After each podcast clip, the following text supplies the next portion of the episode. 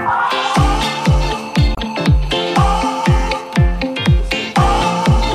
BFM Business, tout pour investir. Lorraine Goumeau. Bonjour à toutes et à tous, bienvenue dans l'émission qui s'occupe de vos finances personnelles tous les jours de 10h à midi sur BFM Business. On est à la radio, on est à la télé, on est sur le web et puis bien sûr on est en podcast. Bonjour à vous qui nous écoutez à une autre heure du jour ou bien de la nuit. Nous avons un gros programme ce jeudi 29 euh, février. On va parler de mobiliser les capitaux privés au service de la croissance économique avec un produit d'épargne européen. Vous le savez, c'est le projet de Bruno Le Maire. Alors, est-ce une bonne ou une mauvaise idée? On va en débattre. On va débattre aussi de est-ce qu'il faut avoir peur d'acheter au plus haut? Et puis, on parlera aussi des startups du Web3 qui cachent des tokens et des NFT sous euh, le tapis. Nos débatteurs du jour, c'est Stéphane Van Nuffel de Net Investissement, Charlotte Tamer de Yomoni et Alexandre Leng de Tudigo. À 10h30, comme tous les jours, Nicolas Dose euh, va vous donner votre dose d'économie. Côté bourse, c'est Antoine Larigauderie depuis Euronext et nos deux traders pour décrypter la séquence, euh, la séance du jour. On parlera seconde main, reconditionné, abonnement pour remplacement. On va décortiquer l'économie circulaire aujourd'hui, mode d'emploi pour les investisseurs. Ce sera la séquence de coaching. Le question-réponse du jour, c'est jeudi, donc il portera sur les ETF, sur les trackers. Pourquoi est-ce encore le bon moment de miser sur l'intelligence artificielle, notamment à travers ces fameux ETF C'est l'équipe d'iShares de BlackRock qui répondra à vos questions. Et puis on parlera art contemporain. Investir aujourd'hui, en ce moment, dans les artistes contemporains, est-ce une bonne idée? Comment commencer une collection de tableaux? C'est la maison Arcurial qui sera avec nous, avec le, directeur du département art contemporain. Et puis au programme, il y a vous, vous le savez, vous êtes nombreux et nombreuses à nous écouter, notamment en podcast. Merci à vous pour votre écoute, pour vos nombreux messages. Vous continuez à nous écrire. L'adresse c'est direct at bfmbusiness.fr et puis aussi sur LinkedIn.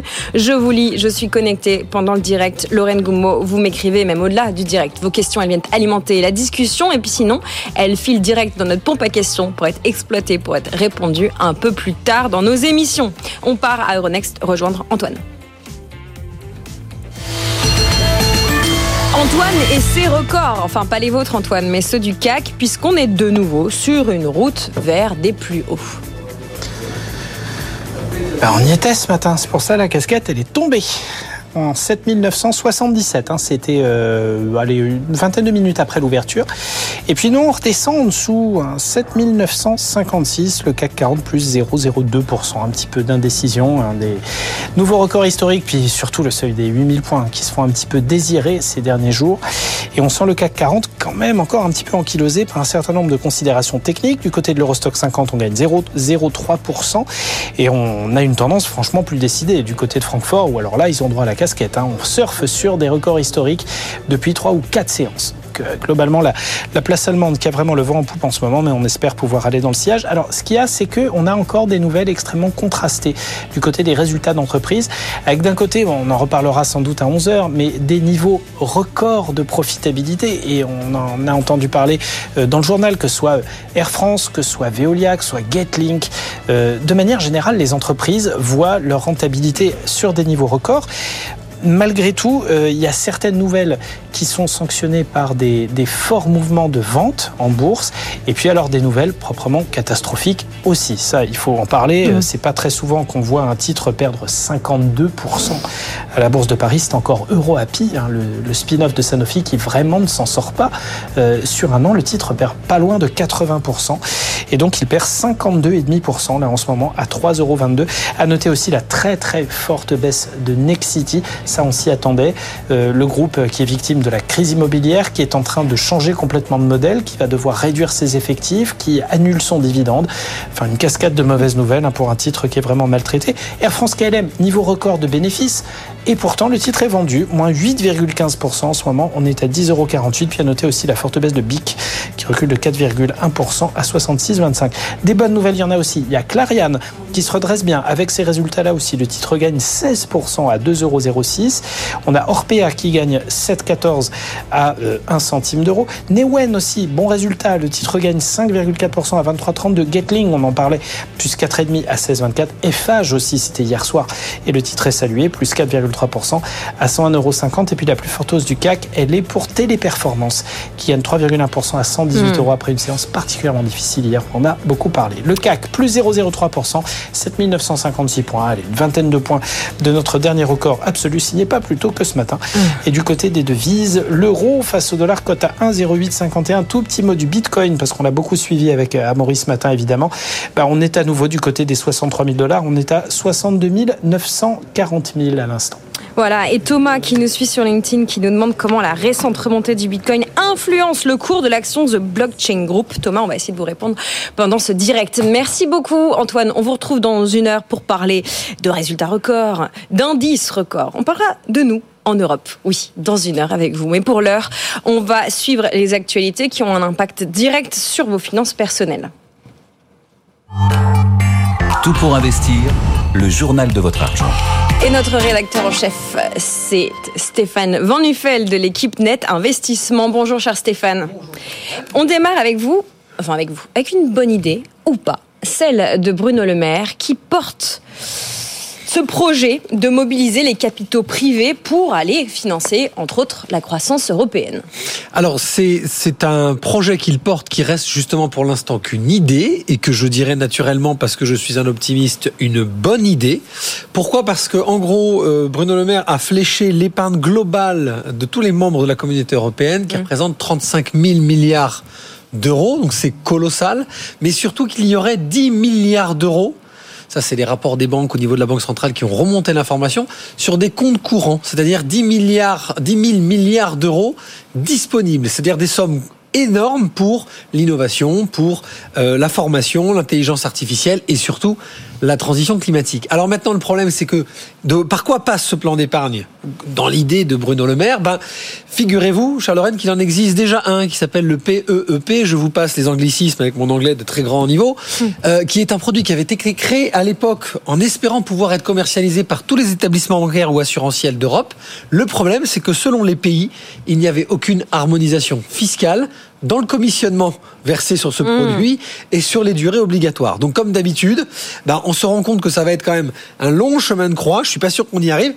ce qui est très important dans le propos de Bruno Le Maire, et je le, et je le, et je le rappelle depuis que cette euh, nouvelle est sortie, ce qu'elle est importante dans notre secteur d'activité, ce sera pas un, un, un livret conventionné comme le livret A ou le LDDS, ce ne sera pas un PEL chapeauté par euh, la Caisse des dépôts des consignations, ce serait plutôt un plan d'épargne retraite tel qu'on l'a en France. Ça veut dire que, grosso modo, les établissements privés créeraient chacun ce produit. C'est simplement le cadre fiscal et l'harmonisation des conditions du produit frais, rendements, etc., qui devraient être les mêmes pour les pays volontaires en Europe. Donc un moyen d'un Italien de souscrire dans une banque française un produit qui serait européen, et l'argent à ce moment-là serait fléché uniquement vers les secteurs de l'innovation, la formation et la transition climatique, pour faire très simple. Donc c'est une bonne idée. Maintenant, quand on voit la difficulté que l'Europe, lorsqu'il sort un règlement européen à l'appliquer à chaque pays euh, existe déjà très très fortement. Je suis pas sûr que ça se fasse demain. Dossier à suivre. Et puis on porte en tant que personne euh, qui souhaite que notre économie européenne soit forte, évidemment, de tout, euh, nos voeux. Un mot sur l'immobilier. Voyez-vous une reprise, cher Stéphane? Bah, Depuis le début du mois de février, puis cette fameuse rencontre entre nos amis de Mastéos et, Marie Cœur de Roi sur le mm. plateau, on était en train, on, a tous professionnels de l'immobilier, on suit maintenant chacun ses indicateurs. Bon, très clairement, il y a une inflexion de la courbe des taux. Euh, vraisemblablement, il pourrait, euh, il pourrait, pour une première dans l'histoire euh, des banques centrales, que la, la BCE devienne plus assouplissante que la Banque centrale américaine, qui n'a pour l'instant pas besoin d'assouplir. Donc on pourrait avoir une baisse des taux courant 2024 peut-être plus rapide qu'on l'anticipait. Mais très clairement aujourd'hui, qu'est-ce qu'on voit? On, on, voit que même les annonces des Cassandres qui nous disaient 2024, il y aura des baisses de prix baisse de prix nationalisée, harmonisée à 4%, pour moi, c'est pas une baisse de prix, c'est à mm. peine une correction face finalement à une sclérose de transaction.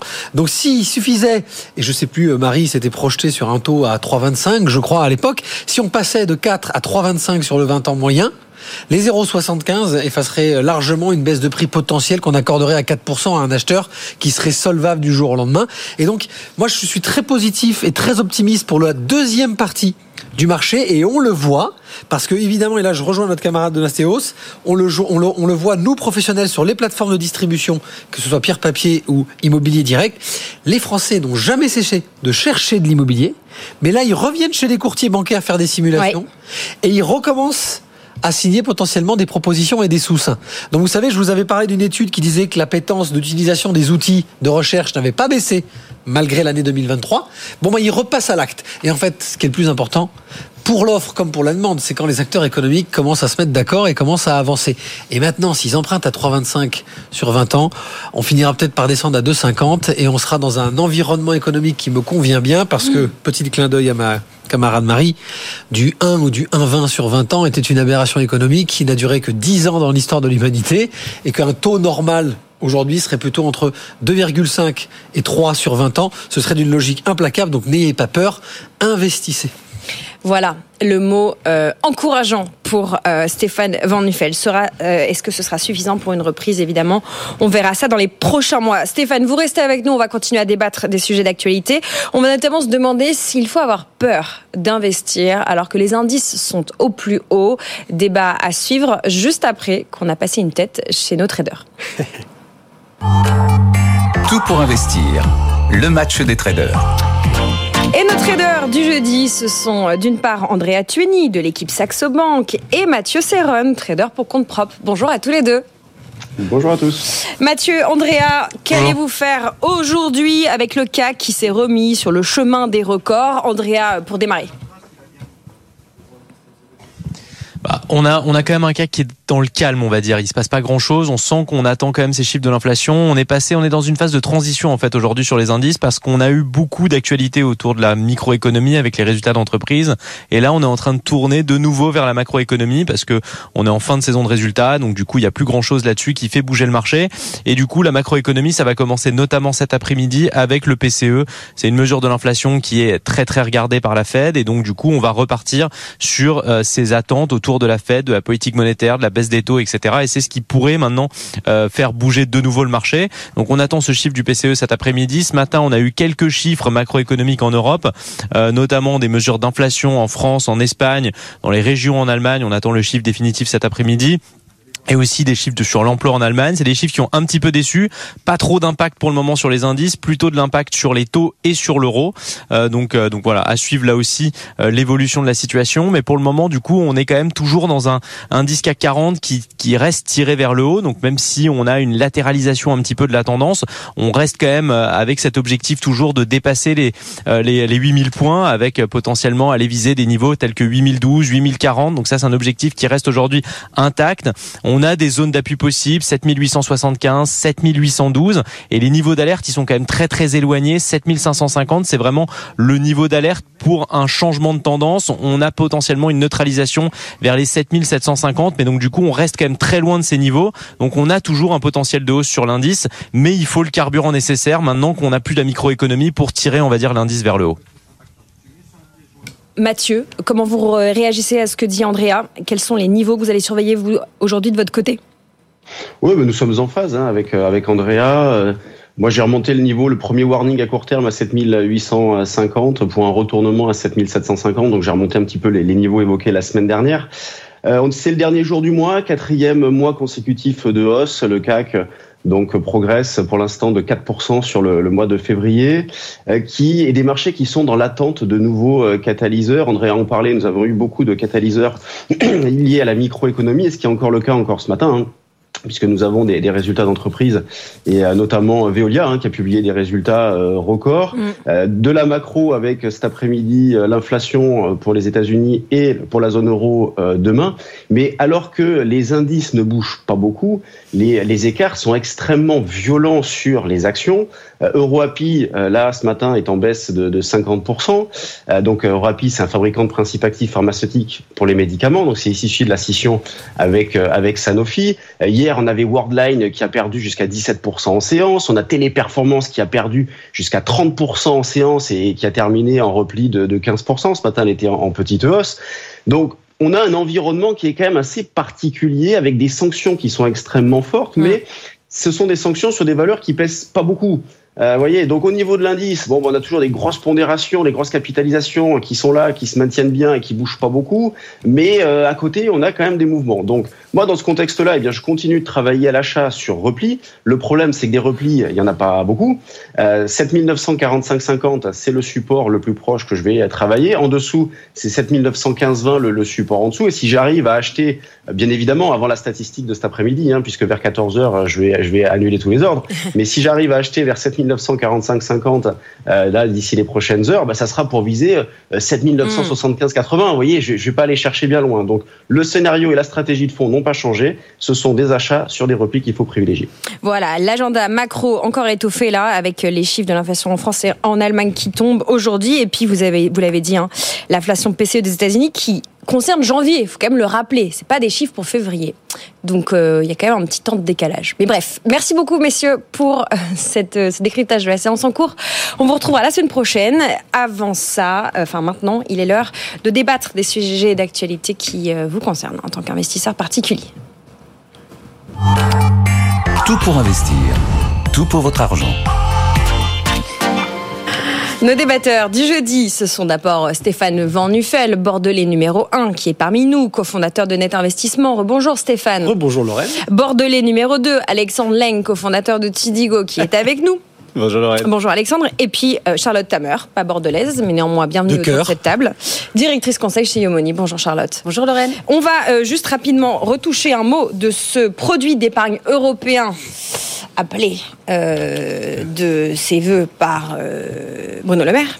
Ça nous fait un petit peu penser à ce que ce député qu'on aime bien, cher Alexandre Paul Midi, a fait en préparant euh, ses dossiers, son travail pour aiguiller l'épargne euh, des Français euh, vers le financement des entreprises. Alors là, c'est le cran du dessus. Bah, je, pense qu'on part, du même constat, le fait qu'il y a, en l'occurrence, là, 35 milliards, euh, 35 000 milliards d'épargne qui, dorment sur les comptes des Français, sur des comptes courants, sur le livret A, euh, et que bah, aujourd'hui, euh, on souhaite orienter euh, ces fonds vers le financement de l'économie qui en a besoin, vers le financement des startups, vers le financement des PME. Moi, j'aime bien l'initiative de Paul Midi parce qu'en fait, elle, donne le choix à l'investisseur qui va pouvoir investir très directement dans des projets très innovants. Là, on est sur quelque chose de plus large. Bon, les détails sont quand même pas encore définis. hein. On n'a pas complètement tous les contours. On ne sait pas exactement euh, où va être fléché l'argent. On sait que c'est pour la croissance, que c'est pour, euh, pour les entreprises. Donc ça, Pour le long chose- terme. parce que c'est pour le long terme? Donc ça, c'est quelque chose dont, euh, dont les entreprises ont besoin hein, aujourd'hui. Euh, maintenant, bon, les détails et le fait de créer encore un nouveau produit, je ne sais pas si c'est, euh, si c'est, voilà, je j'ai pas forcément d'avis là-dessus, mais je pense que mes mes collègues ici en ont. Ce qui fait peur aux investisseurs, euh, pas que européens, aussi américains, c'est cette fragmentation hein, quand même qu'on observe sur le marché européen. Euh, cette approche, elle pourrait aider à dépasser cette fragmentation, Charlotte? Pas inspirée par le sujet, Charlotte.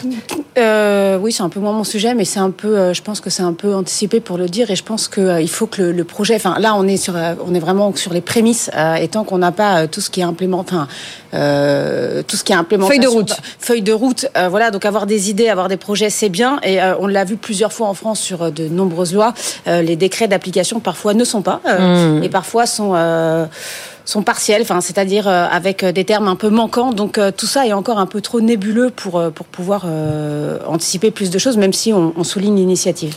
Moi, je voulais juste ajouter, Lorraine, c'est très important parce qu'aujourd'hui, une des bourses principales mondiales s'appelle euh, Euronext. Donc, euh, il y a déjà un marché de capital très important en France qui s'ouvre de plus en plus. Alors, on parle de côté, hein, évidemment. Et puis, de nombreuses idées se tournent vers le non-côté, qu'Alexandre connaît bien. Et on voit qu'on commence à avoir une impétence. Pour autant, les statistiques font que les Français investissent plus en volume. Hein dans de la crypto-monnaie que dans des actions, des PEA et des comptes titres encore Mmh. aujourd'hui. Donc en fait, le gros sujet, je pense, qui est pris à bras le corps, et j'ai encore eu un débat euh, il y a pas très longtemps sur le sujet, c'est on pourrait développer un maximum de marketplace et d'outils incitant les Français à faire de l'investissement direct. Ils ont cette culture quand même du plan d'épargne. Et je le redis, c'est pas un plan d'épargne conventionné, livret A, donc l'État fera avec votre argent ce qu'il veut, et là, alors on perdrait complètement l'idée, ce sera plus proche du plan d'épargne retraite, donc les établissements privés, créer un produit qui, par essence même, par, euh, j'ai dire, incitation fiscale, évidemment, les engagerait sur 10, 20, 30 ou 40 ans pour, bah, évidemment, de l'infrastructure, d'innovation, de la transition climatique. On serait plus du tout dans une vision boursière. C'est pour ça que la bourse européenne, le rêve de l'union bancaire et de la bourse européenne, c'est pas l'idée, je pense, de Bruno Le Maire. Mais maintenant, quand vous voyez en face euh, la retail investment stratégique et la norme de régulation européenne d'harmonisation en termes de transparence, de value for money, etc., qui est une directive européenne qui maintenant est traduite dans tous les parlements des pays d'Europe et donc totalement déshabillé. Bon, bah, j'ai peur qu'on soit pas tout de suite prêt à avoir un, plan d'épargne euh, tout à fait capable de mettre ces 10 000 milliards sur les comptes courants, parce qu'il y a 10 000 milliards sur les comptes courants, mm. très très à disposition, et c'est quand même très très dommage, je trouve. En tout cas, tous les trois, on en ferait des choses très bien. J'espère parmi nos auditeurs et nos auditrices que vous n'avez pas d'argent qui traîne sur vos comptes courants. Et évidemment que c'est bien mis et bien rangé votre argent. Euh, Alexandre, euh, Charlotte, Stéphane, les indices sont au plus haut pas mal de records côté bourse. La question pour ceux et celles qui nous écoutent, c'est est-ce qu'il faut avoir peur d'acheter D'acheter alors que tout est au plus haut? Charlotte, vous avez consulté l'oracle des marchés français. Xavier Delmas, qu'on salue, ex-trader reconverti dans l'information économique. Que dit Xavier Delmas Et pédagogique. Euh, oui, donc Xavier, il dit, euh, Xavier Delmas, il dit selon des, statistiques, hein, euh, il n'a pas sorti sa, sa, boule de cristal. Il a en fait fait jouer, fait jouer les données financières, notamment les données américaines, depuis 1871. Donc il est remonté hyper loin. Et en fait, il fait, il a fait un premier constat, c'était de dire quels sont les moments de plus haut historique sur ces 150 dernières années et quels sont les moments qui ne sont pas les plus hauts historiques. On n'a pas dit les plus bas, qui ne sont pas les plus hauts historiques. Et le premier constat qu'on fait, c'est que 24% du temps, c'est-à-dire un quart du temps sur les marchés financiers, on est sur des plus hauts historiques. Ça voudrait dire quoi? Ça veut dire que 3 mois sur 12, on est sur des plus hauts historiques. Alors, on va pas prendre la donnée telle qu'elle et investir euh, de cette manière-là, parce que tout est une question de momentum sur les marchés, on va le voir juste après. Mais en tout cas, c'est une notion à avoir, euh, à avoir en tête. Ce qui est intéressant dans son étude, ce sont les deux euh, phases d'après, où en fait, il va projeter, donc en fait, il a pris des données donc américaines mensuelles qu'il a retravaillées sur euh, l'inflation avec dividendes réinvestis. Je leur précise, mais, mais euh, son étude est accessible sur, euh, sur YouTube. Et en fait, il projette le fait d'investir sur un plus haut historique ou en dessous d'un plus haut historique sur un an, sur trois ans, sur cinq ans et sur dix ans. Et on constate quoi? On constate que sur un investissement d'un an et de trois ans, il vaut mieux investir sur un plus haut historique que sur euh, en dessous d'un plus haut historique. Et qu'à partir de la cinquième année, c'est l'inverse. Il faut pas. Alors, en fait, ça montre quoi? Ça montre que généralement, quand les bourses vont bien sur une année, eh bien, ça, le momentum perdure pendant un an, deux ans, voire trois ans. Ça veut dire quoi euh, par rapport à aujourd'hui? Bah, L'année dernière était une très bonne année sur les marchés financiers et statistiquement, il y a plus de probabilités que 2024 soit également une bonne année sur les marchés financiers plutôt que l'inverse. Mmh. Après, on n'a pas d'oracle, encore une fois, ce ne sont que des statistiques. Et euh, le deuxième point, c'est que, bah, à un moment donné, les marchés redescendent, mais attention parce que les différentiels de rendement, en fait, ne dépassent jamais 1%. Et généralement, quand ça atteint 1%, c'est en faveur d'un investissement sur un plus haut historique. Donc c'est contre-intuitif. Donc ce qu'on veut dire par là, aux investisseurs qui se retrouvent avec un besoin d'investir aujourd'hui, que ce soit 1000... Une envie ou un faux mot ou un faux mot. Mais que ce soit 1000, 10 000, 100 000, 1 million d'euros à investir, n'ayez pas peur des plus hauts parce qu'au final, investir sur un plus haut historique euh, ne va pas dire que vous allez vous casser la figure, que votre portefeuille va se casser la figure. Bien au contraire, vous allez continuer à faire, euh, en fait, à faire de la, à faire de la performance. Et la deuxième chose euh, qu'il étudie suite à ça, en fait, il regarde, il regarde si le, le, le, le, moment aujourd'hui est le moment le plus, le minima qu'on puisse jamais atteindre. C'est-à-dire qu'il regarde par rapport au passé, par rapport au futur. Et dans 20% des cas, on, on ne retrouve jamais le niveau actuel de marché. Donc dans un cas sur cinq, malgré les crises qu'on a pu connaître euh, en 2000, en 2001, euh, en 2012, en 2020, etc., on ne retrouve jamais son plus bas historique. Euh, j'aime beaucoup citer Franklin Pichard, un de nos gérants qu'on aime bien, qui Click Finance, qui cite régulièrement ce proverbe tibétain. Quand tu es en haut de la montagne, continue à monter. Alexandre. Alors tu fais comme tu peux, mais tu continues. Tu peux pas rebondir après ça. ça Alexandre, oui, on va y aller. Un, plus haut historique, parce que c'est un autre plus haut historique. Je pense qu'il y a, on peut investir dans un, investir dans un marché en croissance. Ça a, de, ça, ça a pas forcément de sens. Ce qui, ce qui compte, c'est dans quelle entreprise on investit. Euh, on, on, va regarder, euh, c'est effectivement, le, les marchés se portent bien. Dans un marché qui se porte bien, il y a des entreprises qui sont bien valorisées et qui ont des bonnes perspectives, et il y en a d'autres qui en ont, qui, qui, qui le sont pas. Il euh, faut toujours se poser la question sur Nvidia. Est-ce que Nvidia aujourd'hui on rentre à un, à un plus haut historique qui ne sera pas dépassé ou est-ce que Nvidia va continuer sur cette trajectoire de croissance et de valorisation? C'est valable pour le reste du marché. Euh, voilà.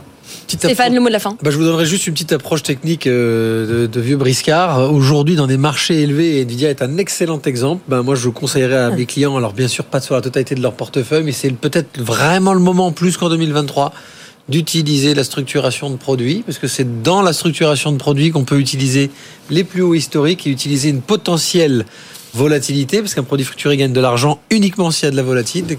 Un Nvidia qui peut être très haut, mais qui pourrait continuer à monter, ce qui déclencherait et libérerait le produit structuré, tout le monde serait content.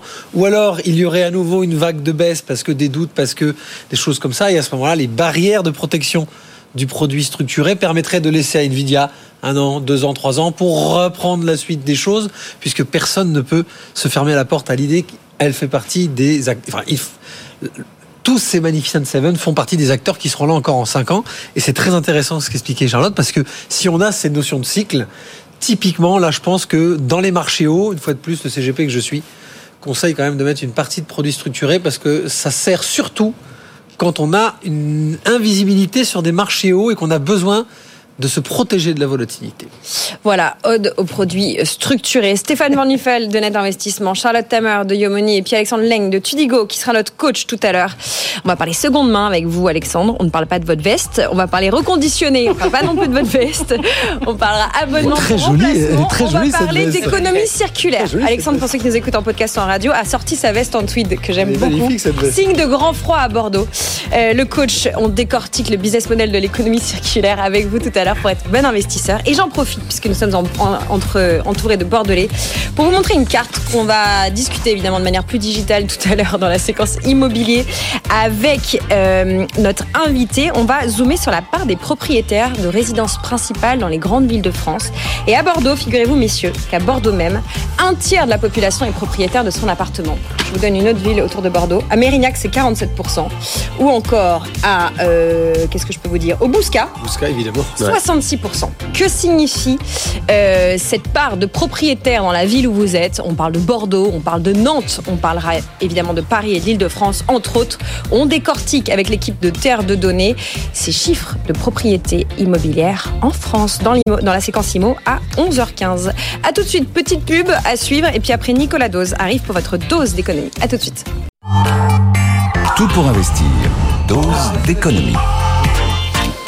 C'est l'heure de votre dose d'économie, euh, comme tous les jours, Oui, vers 10h30 oui, oui, quand on est à l'heure, et que euh, Nicolas ne fait pas autre chose pendant la pub. Ah, ça y est, C'est bon, c'est vous êtes installé Ouais, ouais, est. Bonjour Nicolas. Je discutais avec Stéphane Van Nuffel, on s'est jamais vu, on fait connaissance.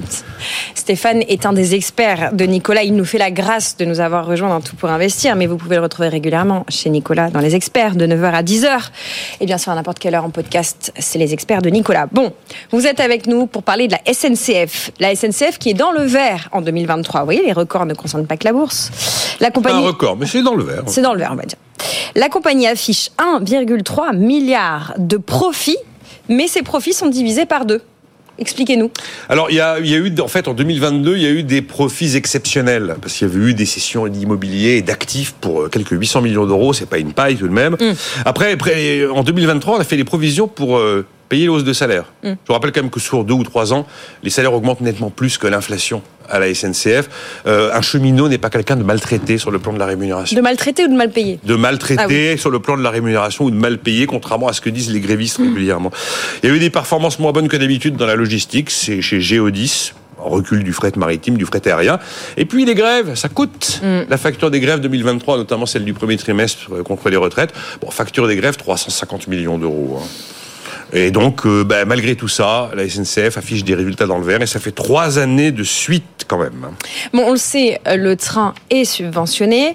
On sait aussi qu'il y a beaucoup de lignes, y compris de TGV, pas que de TER, qui ne sont pas euh, rentables. Tout à fait juste. Euh, si le rail a besoin de l'argent de l'État et de celui des régions, euh, comment fait la SNCF pour dégager ben, des profits, ce dont vous nous parlez? C'est une question centrale. C'est vrai que quand on voit les montagnes, les dizaines de milliards de subventions, on se dit mais comment on peut gagner de l'argent dans une entreprise qui correspond pas euh, au fonctionnement classique du. Alors je, réponds dans un instant parce qu'il y a plusieurs SNCF et souvent on n'en a pas conscience. Après, il faut rappeler que oui, effectivement, la SNCF est très largement subventionnée et que c'est normal. Si vous voulez que la SNCF euh, euh, ne vous facture que 1 euro sur 4 sur un billet de train du quotidien, c'est un choix politique. Alors c'est le politique qui paye. Si vous voulez que la SNCF ne fasse pas que une activité marchande, mais aussi est une sorte de mission de service public d'aménagement du territoire, en gardant en vie des lignes, dites petites lignes, parce qu'il y a quasiment personne qui les emprunte, mais par contre les régions veulent les conserver, c'est un choix politique. Il est dans ces cas-là normal que le politique assume, euh, assume ses choix et paye. D'abord, euh, dans tous les pays, on subventionne le rail. Le rail, notamment le, le, rail métallique, car c'est un monopole naturel, mais le rail, globalement, l'activité euh, ferroviaire. Et donc, voilà, s'il n'y a pas de subventions et les subventions sont normales, il n'y a pas de SNCF. Et il n'y a pas de train du quotidien et il n'y a pas de petite ligne. Voilà un élément juste avant euh, de poursuivre que je voulais quand même préciser parce que dire comme ça à la cantonade, oh, la SNCF reçoit 20 milliards de subventions, on a l'impression que c'est un cadeau qui est fait par les régions, un cadeau qui est fait par l'État à la SNCF. Non, c'est là pour financer d'abord l'entretien d'un monopole naturel et des choix politiques qu'on impose à cette compagnie. Très bien. Dans le futur, je ferai toujours référence aux plusieurs SNCF. Donc il y a plusieurs Oui. SNCF, mais à l'arrivée, il y a néanmoins des profits. Car il y a plusieurs SNCF. Il y a la SNCF que tout le monde connaît, à tout le monde. La SNCF des trains, la SNCF des grèves. Donc Celle-là, c'est pas la peine de la décrire. Il y a une SNCF que beaucoup de gens connaissent. Une gigantesque infrastructure. SNCF Réseau.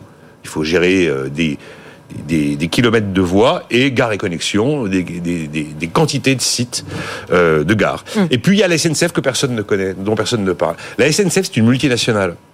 En fait, euh, quand vous demandez, euh, il y a combien d'agents à la SNCF Généralement, le chiffre, c'est 150 000, 160 000. En France, il y a 280 000 collaborateurs à la SNCF. L'entreprise est présente dans 170 nations dans le monde. En fait, c'est une multinationale. La SNCF joue le jeu de la concurrence traditionnelle et classique en vendant notamment sa grande vitesse et son TGV. Par exemple, en Espagne, il y a eu l'ouverture en collaboration avec les chemins de fer allemands d'une ligne Paris-Berlin au mois de décembre. Euh, la SNCF est leader mondial du métro automatique et du tramway avec Keolis. La SNCF est un géant de la logistique euh, avec le fret maritime et le fret aérien de, Géodis. Et puis il y a aussi une autre SNCF que l'on ne connaît pas, la SNCF de l'innovation. La SNCF est en train aujourd'hui de, ré- de- de- de réfléchir à des, euh, solutions vraiment porte-à-porte, euh, comme probablement il n'en existe pas, où la SNCF est en train de mettre en place une stratégie d'auto- d'autosuffisance en consommation d'électricité, sachant que c'est le premier consommateur d'électricité du pays, avec l'idée qu'elle sera autosuffisante en électricité en 2050. Donc on peut avoir la vision de la SNCF éternelle et que tout le monde connaît, et puis se dire que la SNCF est un sujet un petit peu plus compliqué, et il y a plusieurs SNCF, c'est la raison pour laquelle notamment il y a des profits. Peut-on dire que la SNCF ou les SNCF, comme je me suis engagé à dire dans le futur, est une entreprise normale? Alors je vais vous faire la réponse oui, non, et puis la réponse définitive. Euh, la réponse euh, non, c'est pas une entreprise normale. Une entreprise qui a pu vivre avec des fonds propres négatifs. Entre- une entreprise qui a pu alléger sa dette de 35 milliards d'euros requalifiée en dette d'État. Une entreprise qui traîne des dizaines de milliers de statuts pendant encore des décennies de gens sous statut. Euh, une entreprise qui doit vendre du rail, du, du transport et en même temps assurer une sorte de mission de service public. Et une entreprise qui n'a pas connu une année sans grève depuis 1947. J'appelle pas ça une entreprise normale. Après, une entreprise qui joue la concurrence mondiale et qui vend son TGV à travers le monde, une entreprise qui est leader mondial, comme je l'ai dit, du, du métro automatique et du tramway, qui est un grand groupe de mobilité totalement soumis aux lois du marché, qui innove pour inventer des solutions, comme j'en ai parlé à l'instant, il y a un côté entreprise normale. Maintenant, la réponse définitive, la SNCF est-elle une entreprise normale? Objectivement, non, parce qu'elle n'est pas soumise à 100% aux lois du marché. Et de facto, elle a une garantie implicite de l'État qui fait qu'une que la SNCF peut difficilement faire faillite. Une entreprise normale, ça peut faire faillite. Merci beaucoup Nicolas pour cette dose d'économie sur la SNCF dans le vert en 2023. La SNCF ou les SNCF, une entreprise qui est presque normale.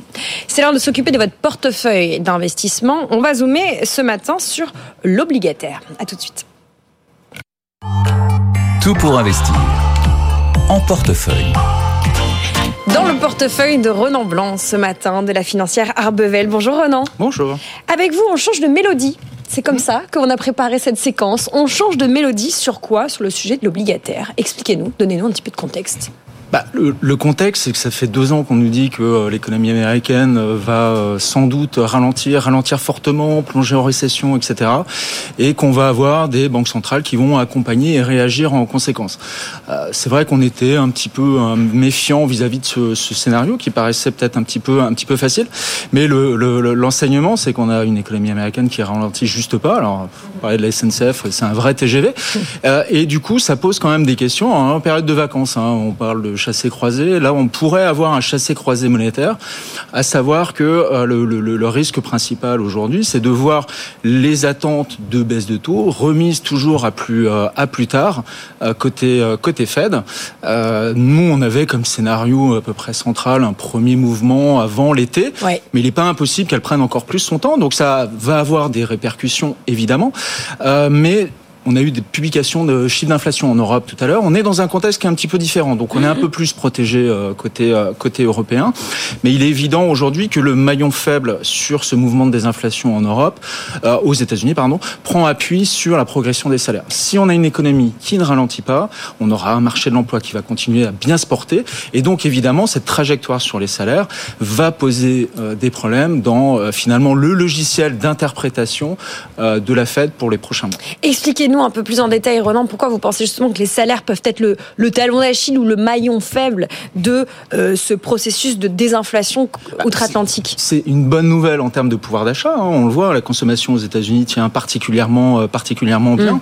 Euh, mais du coup, est-ce qu'on a véritablement besoin de la soutenir encore plus ouais. à coup de à coup de baisse de taux? Et encore une fois, le pire des scénarios, ce serait de voir la Réserve fédérale commencer à procéder à quelques baisses ciblées pour se rendre compte au bout de quelques mois que finalement patatras, c'est tout le contraire qu'il faut faire et qu'elle a de nouveau donné du carburant à une économie qui en en avait déjà pas besoin. Oui, On ouais, parlait ouais. d'un train lancé à grande vitesse. Alors c'est peut-être pas ça. Il y a des débats sur le fait que ce surplus de croissance aux États-Unis euh, s'appuie sur des déficits encore euh, encore plus élevés qu'en qu Europe. Donc finalement, ce scénario un petit peu différent qu'on a de ce côté-ci de l'Atlantique, d'une croissance mollassonne avec une inflation qui est en train de retomber, c'est quelque chose qui quelque part protège un petit peu les actifs financiers, puisque ça veut dire que la Banque centrale européenne a un petit peu plus de marge de manœuvre. Mhm. Donc encore une fois, on va parler d'accompagnement monétaire. Faut pas rêver, on n'aura Mhm. pas un grand cycle euh, de baisse de taux, mais ça sera suffisant pour euh, justement accompagner euh, ces actifs, notamment obligataires. Mais je les mets pas en opposition avec les marchés actions. Encore une fois, ce qui est, moi je suis gérant analyste crédit, donc la dette d'entreprise, ce qui est bon pour la dette d'entreprise est indirectement bon aussi pour les actions. Euh, on a euh, Mhm. Vous les finalement opposez pas non, on les oppose pas. C'est on a souvent un démarrage côté euh, côté crédit puisque c'était là finalement que les choses étaient un petit peu grippées. Ça s'est dégelé. Hein, le, le, le, climat sur le crédit c'est aussi euh, aussi réchauffé. Euh, les banques y participent. Hein, on parle assez peu des banques, mais finalement le bilan des, des banques leur permet aujourd'hui de venir un peu plus en soutien. Il y a une vraie concurrence de ce côté euh, de ce côté-ci. Donc on retrouve un petit peu de fluidité. Et la bonne surprise quand même, euh, on en parle quand même assez souvent, c'est que les résultats des entreprises en moyenne sont plutôt quand même au rendez-vous. Elles, elles ont été dans une posture Même ces dernières plus années. qu'en moyenne, c'est-à-dire Ah que oui, oui, non, mais c'est- évidemment, c'est celles qui n'allaient pas bien ont juste modéré un peu leur, euh, Alors, leur projection. Il y, a, il y a quelques accidents par-ci par-là, mais j'ai envie de dire que c'est plutôt des cas, euh, des cas isolés. Et en fait, elles se sont préparées à euh, faire face à un environnement où structurellement les taux d'endettement seront plus élevés. Donc bah, s'adapter, c'est quoi? C'est avoir un peu plus de liquidité au bilan. Mm. Euh, c'est calibrer différemment un petit peu son, euh, son, son business au quotidien. Donc, on va être vigilant sur la manière dont on va être capable de générer des flux de, de trésorerie, hein, les besoins en fonds de roulement, les négociations avec, euh, avec les fournisseurs. Euh, on va faire attention à la gestion des coûts. Mm, mm. Euh, finalement, quand on est dans une dynamique de croissance forte, c'est des choses sur lesquelles on est un petit peu moins vigilant parce qu'on se dit on a le Ouais. temps, on a le temps de gérer. Et quelque part, bah, c'est un peu un mal pour un bien. Ça. permet d'éviter de faire un peu trop de bêtises. Hein, on a eu des vagues de, de fusion-acquisition euh, avant la crise financière de 2008, à la sortie de la crise Covid, etc. Avec finalement des ratios de valorisation. Souvenez-vous, on était là un peu estomaqué à regarder ça avec des grands yeux. Bah, le fait qu'on soit pas dans cet excès euh, nous rend finalement plus euh, constructifs euh, sur la manière dont les marchés financiers vont évoluer au cours des au cours des prochains mois. Et ne pas oublier que le le euh, il y a eu un grand mot l'année dernière vous savez le cash is king la fameuse Mm. expression anglo-saxonne. Donc finalement il y a des montagnes de liquidités qui attendent d'être déployées euh, et qui commencent euh, de manière assez euh, assez intense à être déployées sur le marché euh, sur le marché obligataire. Certains- Notamment euh, par les assureurs qui ont Notamment par les assureurs. Bah, on a eu tout ce, phénomène de taux boosté euh, sur, euh, sur les contrats euros. Donc, Mm. ça a permis d'attirer des capitaux euh, qui, aujourd'hui, sont en train de se déverser petit à petit. Et donc, on a des records sur records d'émissions euh, nouvelles. Donc, voilà, le- on nous a dit le mur de dette va être difficile à franchir. Bah, finalement, il est en train d'être franchi. On a des refinancements aujourd'hui sur des maturités 2025, mais surtout 2026, voire 2027. Donc, encore une fois, les entreprises face à cette situation, sont en train d'enjamber ce, ce, mur de dette euh, de manière très précoce puisque c'est pas des situations qu'on avait l'habitude de ouais. voir, des refinancements aussitôt. Euh, et finalement, bah, c'est bon pour les euh, pour les euh, pour les investisseurs tels que tels que nous sommes, puisque euh, on va avoir la possibilité d'avoir des gains en capitaux en achetant des obligations qui vont être remboursées avec un an, deux ans, deux ans d'avance. Donc c'est c'est des choses qu'on essaye de, de, de, travailler au quotidien. Et pour l'instant, la tendance est, est, est quand même est quand même là on vous entend, positif, on change de mélodie sur l'obligataire. Euh, c'est ce que euh, vous euh, nous déroulez comme réflexion. Maintenant, pour vos clients, pour ceux et celles qui nous écoutent, qu'est-ce que ça veut dire concrètement dans notre stratégie d'allocation d'actifs Que fait-on? Alors, le, le, vrai enseignement euh, depuis deux ans, c'est que l'obligataire, et, et, le crédit en particulier, a retrouvé toute sa place dans les allocations euh, stratégiques. C'est vrai que dans l'environnement de taux très bas qu'on avait connu, mm. évidemment, c'était un petit peu compliqué de, de Halloween. Bon, voilà, ça c'est le premier point. Mm. La poche a, a, été, euh, a été augmentée. Aujourd'hui, l'interrogation, c'est sur quel segment on va se, se positionner. Euh, c'est vrai qu'on pourrait être tenté euh, d'aller investir toujours plus loin, sur des maturités toujours lointaines. Or, aujourd'hui. Est-ce que c'est lointaine? Alors qu'est-ce que c'est lointaine? C'est au-delà de 5 ans. Au-delà de 5 ans, en se disant qu'on est euh, maintenant un petit peu plus protégé vis-à-vis d'un cycle de désinflation qui s'est quand même bien engagé. Oui. Mais les anticipations sont déjà là, c'est-à-dire que les investisseurs sont positionnés pour un atterrissage de l'inflation sur les niveaux cibles des banques centrales à horizon 2 ans. Donc finalement, la, la marge d'erreur est quand même assez faible. C'est-à-dire que si vous avez des petits sursauts, notamment aux États-Unis parce que l'économie va bien, bah, vous risquez de euh, finalement euh, repousser encore une fois euh, les attentes de baisse de taux de la part de, la Fed et surtout d'avoir de nouveau un, petit rythme de volatilité un peu plus élevé sur les segments les plus longs. Donc finalement, être investi sur des maturités inférieures à 5 ans, c'est plutôt protecteur et c'est surtout là où il y a de la valeur parce qu'on est dans un contexte aujourd'hui qui est quasiment du jamais vu où finalement, plus vous allez investir loin, moins vous allez être rémunéré. On appelle ça voilà l'inversion des courbes des taux. je ne vais pas rentrer dans les thématiques trop trop techniques, mais en tout cas, il y a de la valeur aujourd'hui à aller chercher des euh, obligations d'entreprise de maturité 2 à 5 ans, avec un petit bonus supplémentaire qui est le, phénomène que j'évoquais juste avant sur les rachats par anticipation des, groupes de leurs dettes pour émettre du, plus long. Donc voilà, on essaye de, de capitaliser sur cette thématique là pas la peine d'aller chercher euh, ce qu'on appelle le risque de duration, donc c'est la, la, la, ces maturités lointaines, et peut-être prendre le risque de descendre un peu plus en qualité de crédit, parce que les résultats étant là, les euh, fameux taux de défaut, vous savez, c'est un petit peu le baromètre, la prise de température sur, sur le marché de crédit, vont finalement être revus un petit peu à la baisse. Hein, il y avait des stratégistes qui nous disaient qu'on allait remonter sur des niveaux de 5, 6, voire 7% en cas d'atterrissage un peu plus dans la douleur de l'économie européenne. Vu que ça va pas se matérialiser, on pourrait rester sur des niveaux raisonnables, et donc à investir sur des, fonds crédit euh, dits à haut rendement. Aujourd'hui, bah, vous allez avoir du 5-6% sur des maturités de 2 à, 2 à 5 ans. Donc c'est quand même assez confortable. Évidemment, c'est pas des, c'est pas mis en concurrence avec d'autres classes d'actifs beaucoup plus leveragées, mais avec un, risque de vol qui est quand même beaucoup plus limité. Voilà ce qu'on pouvait dire sur l'obligataire. Revoyez votre allocation d'actifs, regardez-la sereinement euh, et réécoutez cette séquence en podcast ou en replay pour bien décortiquer ce que Renan Blanc de l'équipe La Financière Arbevel vient de nous expliquer. Merci beaucoup Renan d'avoir été avec nous. On vous retrouvera dans quelques semaines, peut-être pour faire le point. Exactement. Hein, quand la publication de tous les résultats sera bien derrière nous et puis euh, quand on aura peut-être un peu plus d'informations sur euh, un peu d'infos macro, voilà, qui va reprendre hein, le devant de ce qui euh, va vous, enfin les informations qui vont tomber tous les jours euh, dans euh, l'information financière et économique. Vous restez avec nous, on va continuer à s'occuper de votre argent, de votre culture financière, puisque on va vous coacher. Nous allons parler d'économie circulaire, de comment décortiquer les différentes catégories d'économie circulaire pour investir dedans efficacement. À tout de suite après la pub. Tout pour investir, le coach. On vous emmène faire des courses dans cette séquence de coaching puisque nous allons parler économie circulaire. On va s'occuper de votre consommation et on va euh, démarrer en parlant de Fnac Darty avec vous Alexandre Leng. Bonjour. Bonjour Lorraine. Cofondateur de Tudigo. On va parler d'économie circulaire avec un cas concret, on va parler de Fnac Darty. Eh Parce oui. que contrairement à ce qu'on pourrait penser, on est déjà dans l'économie circulaire avec cette grande entreprise française. Bah, on, on y est, et c'est d'ailleurs l'économie circulaire qui euh, sauve les résultats de Fnac Darty. Racontez-nous. Euh, bah, Fnac Darty a, a- a annoncé ses résultats euh, 2023. Bon, en repli en, en termes de chiffre d'affaires euh, et de résultats opérationnels, mais comme il l'avait annoncé auparavant, ce qui en revanche sauve les meubles pour Fnac Darty, c'est sa branche service. Mm. Sa branche service, c'est quoi? C'est bah, tout ce qui est réparation et service après-vente. Euh, Il y a un chiffre hein, que j'ai envie de vous donner. Le fameux contrat de confiance. le contrat de confiance. Mais le chiffre, c'est 2 millions et demi de euh, produits euh, défectueux réparés par Darty Mm. euh, sur l'année.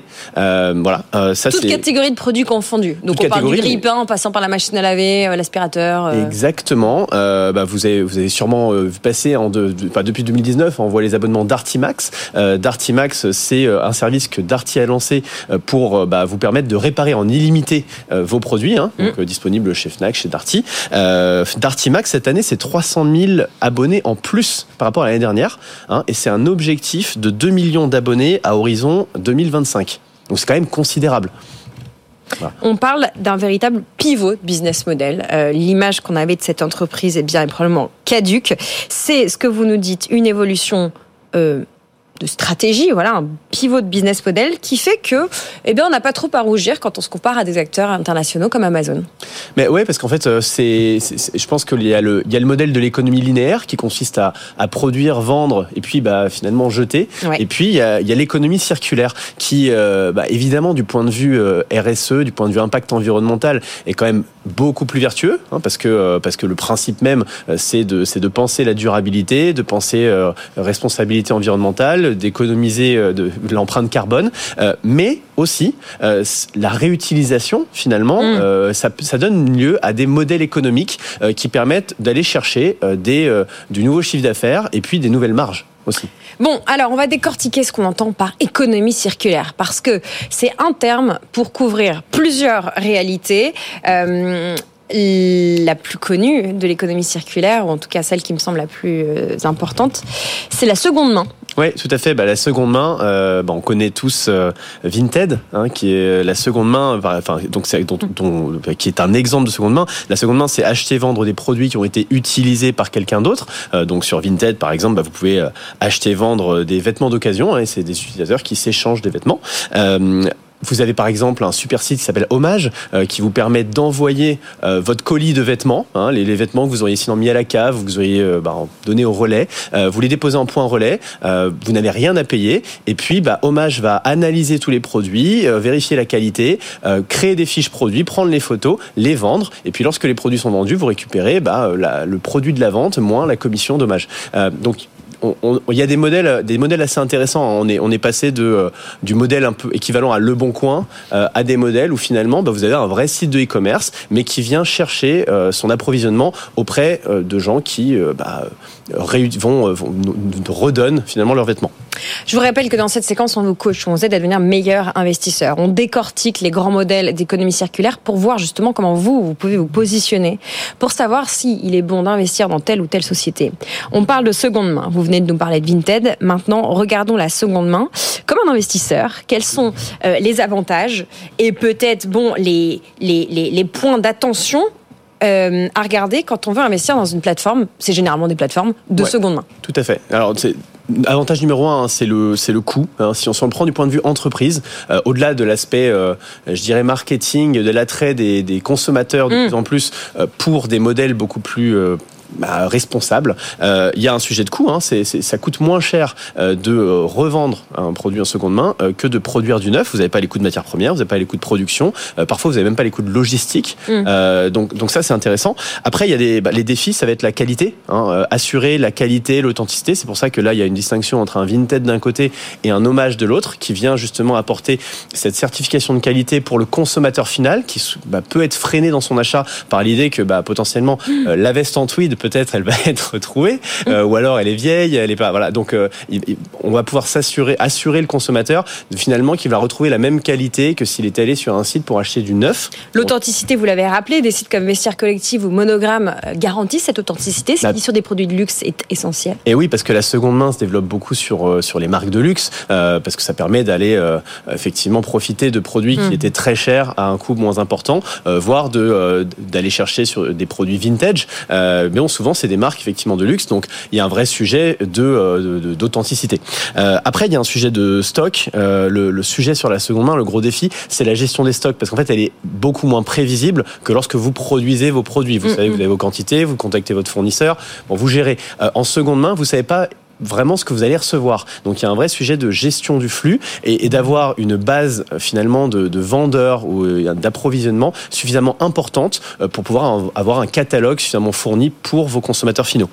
Dans l'économie circulaire, on a parlé de la seconde main. Il y a aussi le reconditionné. Un Ouais. des modèles qu'on peut utiliser, c'est back market pour reconditionner ou acheter un téléphone portable, voire même un ordinateur. Le reconditionné, en quelques mots, qu'est-ce que c'est? Bah, Le reconditionné, la différence principale avec la seconde main hein, réside dans le fait que les produits ont été remis à neuf avant leur revente. Euh, donc si on prend le cas de Back Market, euh, vous envoyez votre téléphone, euh, Back Market du coup le rachète, euh, va tout vérifier, va changer euh, la batterie, va changer l'écran euh, et le remettre à neuf Mm. euh, pour que ce soit, c'est la promesse du comme un produit neuf finalement, le reconditionné. Euh, En tant qu'investisseur, avantage, limite. Euh, avantage, euh, bon bah vous avez les mêmes que ceux de la de la de la seconde main, hein, je dirais. Euh, en termes de limites euh, et de défis, bah, c'est le sujet quand même de la, la garantie, le service après vente, Ouais. parce qu'en fait pour le consommateur, consommateur final, vous lui vendez pas un produit d'occasion, c'est comme si vous lui vendiez un produit neuf. Il sait qu'il l'a acheté moins cher, mais vous lui vendez avec la garantie que ce produit va fonctionner. Et le problème, c'est c'est le même que ce que vous avez quand vous achetez une voiture d'occasion. Ouais. En fait, vous avez potentiellement quand même pas mal de problèmes derrière. Et, et- et là, bah, ces problèmes-là vont être supportés en général par l'entreprise. Voilà. Après, vous avez les mêmes sujets d'authenticité. Hein, si vous achetez dans le cas de back market des produits électroniques, bon, c'est le, c'est le même sujet. Euh, je pense que le, le sujet à regarder avant d'investir, bah, c'est euh, les process de reconditionnement, euh, la capacité à les exécuter euh, de manière aussi rentable, parce que c'est c'est- c'est un vrai sujet. Hein, c'est c'est des opérations. Le reconditionné, c'est c'est un vrai sujet C'est d'opération. du travail manuel. Voilà, c'est du travail manuel, c'est et c'est une capacité à industrialiser ce travail manuel Mhm. de vérification, de reconditionnement. Avec toute la dimension aussi de sourcing, de pièces détachées ou de, de, de composants. Tout à fait. Il y a, le- il y a les mêmes, il y a les mêmes sujets qu'en seconde main. Il faut avoir un approvisionnement. Mm. Alors un peu moins parce que vous allez avoir des modèles plus standards euh, en général. hein. Donc, euh, euh, si moi, on a, on a, on a une entreprise qu'on a financée qui s'appelle Yours par exemple, qui fait du mobilier, qui loue le mobilier pour les entreprises. Bah, typiquement, bon là, ils- ont, c'est un catalogue et c'est des, des partenaires qui sont bien identifiés. Vous approvisionnez toujours vers les mêmes. Back market, c'est pareil. C'est toujours les mêmes modèles de téléphone, les mêmes modèles d'ordinateur. Mais et puis pour les pièces détachées, vous avez des, des fournisseurs qui sont des fournisseurs classiques. Avant-dernier modèle qu'on décortique avec vous, Alexandre, c'est euh, l'abonnement pour pouvoir utiliser en remplacement un produit, un deuxième, euh, un autre objet, un autre objet. Ouais, bah, l'abonnement, exactement. C'est quelque chose qui commence à se développer de plus en plus. Euh, on passe d'une économie de, euh, de, de, de la possession à une économie de l'usage. Euh, donc, c'est, bah, dans le cas, par exemple, cas de Yours, vous pouvez, en tant qu'entreprise, aujourd'hui, louer vos meubles. Hein. Nous, euh, chez Tudigo, en, en, en 10 ans, on a déménagé, je pense, 8 fois. Mhm. Et à chaque fois, on achetait et puis ensuite, on donnait euh, le, le mobilier parce qu'on n'arrivait jamais à le revendre. On le vendait pas, vraiment pas cher. Bah, pour une entreprise qui va grandir, ça peut être intéressant de se dire finalement, je vais louer mon mobilier. Comme ça, quand je déménage et que je dois tout changer, bah, je renvoie mon mobilier euh, chez, euh, chez, chez, voilà, chez le loueur. Mm, mm, mm. Euh, et puis, je prends un nouveau mobilier. Euh, donc ça, c'est assez intéressant. On Défi revient en un peu sur le modèle de- Dartimax en fait, c'est-à-dire qu'on s'abonne. Donc du point de vue investisseur, si on décortique, on est dans de l'abonnement, on est dans du, du SaaS. Ouais, Enfin, tout Qu'est-ce que fait. ça veut dire en tant Bah, qu'investisseur? voilà, en tant qu'investisseur, l'abonnement, c'est ce qui est intéressant. Si on prend le cas Dartimax aussi, hein, c'est c'est la prévisibilité des revenus, c'est la fidélisation. En fait, par définition, le client, il est fidélisé parce que de toute façon, il est là pour une durée euh, Mm. longue. Euh, donc ça, c'est intéressant pour une entreprise. Euh, et puis, c'est il y a également un, un sujet de marge en fait. Ce qui est intéressant avec l'abonnement, c'est que qu'on soit sur du mobilier ou qu'on soit dans le cadre de Dartimax, le modèle permet d'aller réaliser des marges importantes importante parce que on va rentabiliser le produit en général au bout de 3-5 ans. Et à partir de ce moment-là, on est dans de la pure marge. Donc pour euh, pour, pour la, c'est l'entreprise qui, qui fournit cet abonnement, euh, les produits vont vraiment se rentabiliser au fil du temps et, euh, et, et la valeur euh, si, si- résiduelle hein, finalement va être très très faible par rapport au coût de revente de, du mobilier ou des équipements électroniques. Dernier, dernier modèle de e-commerce qu'on décortique, ce sont les plateformes de partage et d'économie collaborative. En deux mots, qu'est-ce que c'est? En deux mots, euh, c'est euh, bah, des euh, c'est des plateformes qui permettent de se partager des, des ressources. Donnez-nous un exemple. Je donne un exemple qu'on connaît tous, Blablacar. Hein, Blablacar, covoiturage, bah, vous partagez l'utilisation de la voiture. Euh, deuxième exemple, Give, euh, une application qui vous permet de donner des objets euh, non alimentaires, alimentaires. Bah, Qu'est-ce que L'intérêt pour un investisseur là-dessus, ou l'intérêt pour en tant qu'entreprise, Mm. c'est qu'on est sur des modèles tech Mm. avec une grosse scalabilité, donc une capacité à grandir fortement, euh, déjà rapidement euh, et euh, avec un, un coût marginal zéro euh, à partir du moment où on passe, euh, on dépasse le- le- les charges fixes, parce que c'est surtout des euh, finalement une infrastructure technique. Après, il y a des coûts d'acquisition, mais ensuite, bah, vous allez, vous êtes en, en pure marge en fait, parce que vous fournissez le service de mise en relation. Le défi, évidemment, c'est la capacité à aller euh, à une taille critique Mmh, qui permet d'avoir euh, finalement euh, suffisamment d'offreurs et d'acheteurs. C'est des business d'œufs et, de- euh, d'œufs et de poules. En fait. Donc, euh, donc voilà. Donc c'est, je pense que c'est le principal défi. Et puis le deuxième défi, c'est la capacité à créer la confiance. Si on regarde le cas de Blablacar, là où ils ont réussi à, à- à émerger et puis à ériger vraiment des barrières à l'entrée, euh, c'est parce qu'en fait, ils, a- ils ont réussi à créer cette confiance entre les covoitureurs et puis la personne effectivement qui, qui, qui conduit la voiture. Voilà ce qu'on pouvait dire. On décortiquait l'économie circulaire, les sujets euh, à maîtriser, les catégories, on va dire, d'entreprise ou de business model de l'économie circulaire pour pouvoir comprendre ce dans quoi on investit. Johan vient de nous écrire sur LinkedIn, Alexandre. Il vous demande qu'est-ce qu'on entend par investir dans un projet que l'on comprend? Jusqu'où doit aller cette compréhension? Est-ce que comprendre le business model est suffisant ou doit-on avoir des connaissances plus spécifiques dans les domaines où exerce la start-up ou l'entreprise dans laquelle on investit? Alors, Johan, euh, peut-être très bien résumé. Euh, Le modèle économique, c'est indispensable. Euh, Qu'est-ce que qu'est-ce qu'on entend par là? Qu'est-ce que l'entreprise et c'est le plus important. Qu'est-ce que l'entreprise vend à qui, pour combien et comment comme ça elle génère de l'argent? Déjà, quand on a compris ça, on a compris le business. Après, je pense que ce qui est important euh, de, de comprendre lorsqu'on est investisseur, euh, bah, c'est également où en est l'entreprise, euh, du point de vue aussi financier, et où est-ce qu'elle va. Et puis, bah, le sujet sous-jacent, qui est le sujet de la valorisation euh, à l'entrée, la valorisation potentielle, parce que c'est bien d'entrer dans une belle entreprise, mais euh, la valeur euh, d'entrée et, les potentialités de sortie vont déterminer si oui ou non on va faire une plus-value. Euh, donc, c'est important de le comprendre. Alors, ça ne veut pas dire qu'il faut être expert et faire tous les calculs soi-même, mais ça veut dire qu'il faut avoir toute la documentation nécessaire pour analyser tout ça, comprendre bien comment l'entreprise a été valorisée, comprendre bien quelles sont les perspectives de valorisation et de sortie, et s'assurer qu'on a bien compris tout ça. Voilà, la valeur, la valeur, la valeur, comme dit Warren Buffett pour le côté. Ça marche aussi pour le non-côté. Merci beaucoup Alexandre Leng et toute l'équipe de Tudigo pour ce décryptage. Merci à vous pour vos nombreuses questions. On ne peut pas toutes les traiter là, mais euh, vous inquiétez pas, elles viennent alimenter notre pompe à questions et on les traitera euh, en temps voulu avec les bons experts. À tout de suite après une petite pub, on s'occupe d'infos. Après, on prend un petit tour à Euronext et puis après on parle immobilier et après ça encore on parlera ETF parce que c'est jeudi. Jeudi c'est Private Equity mais c'est aussi ETF. À tout de suite. Pour investir sur BFM Business.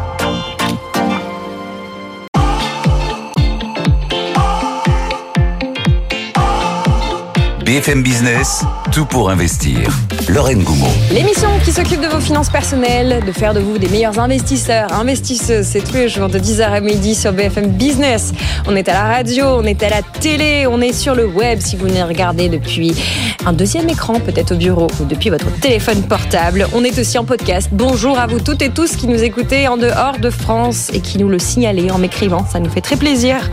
Au programme de l'heure à venir dans cette émission, on va parler carte à l'appui des endroits où les Français sont le plus propriétaires. La part des propriétaires de résidences principales à Paris, en Ile-de-France, à Nantes et à Bordeaux, ce sera avec Terre de Données et Marie Cœur de Roi dans un gros quart d'heure. Le question-réponse du jeudi porte sur les ETF. Nous serons avec l'équipe d'iShares BlackRock. On va réfléchir à pourquoi c'est encore le bon moment d'investir dans l'IA, dans l'intelligence artificielle, comment jouer les différentes euh, thématiques d'intelligence artificielle euh, avec les trackers, avec les ETF. On parlera également investissement dans l'art contemporain avec la maison Arcurial. On parlera des artistes sur lesquels investir en ce moment et de la manière de commencer une collection d'art contemporain. On parlera tableau d'artistes montants, notamment Anna Eva Bergman. Et puis au programme, il y a vous, chers auditeurs, Thomas, Mathieu, Jean-Luc, entre autres, qui m'ont écrit depuis le début de l'émission. Thomas qui a une question sur le Bitcoin, Jean-Luc et Eric sur les ETF, auxquels on répondra dans la deuxième partie de cette émission. Vous pouvez continuer à m'écrire sur LinkedIn ou en message euh, email, en email à l'adresse directe at bfmbusiness.fr. Je vous confie à Léo Dumas pour faire le point sur l'information économique.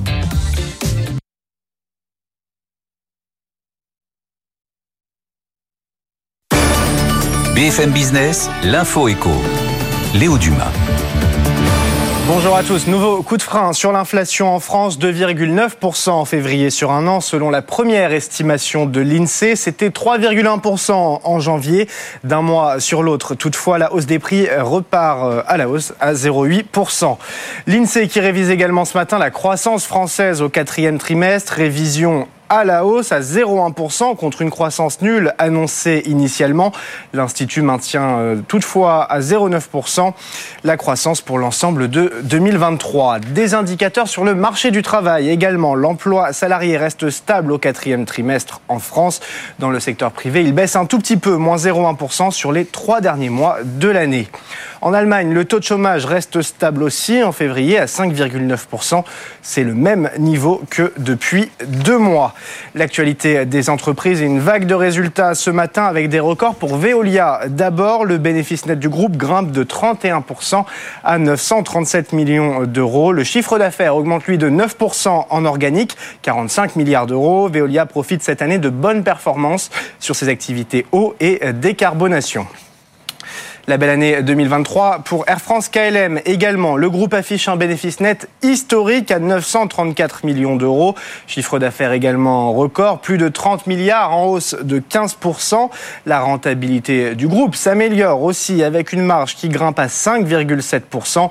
Air France KLM qui poursuit dans le même temps son désendettement. 5 milliards de dettes fin 2023, c'est 1,3 milliard de moins qu'un an plus tôt.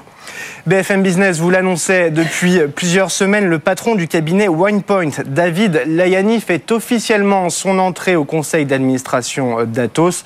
WinePoint qui est le premier actionnaire d'Atos avec plus de 11% du capital. Et puis, quatre jours sans TGV entre Paris et Lyon.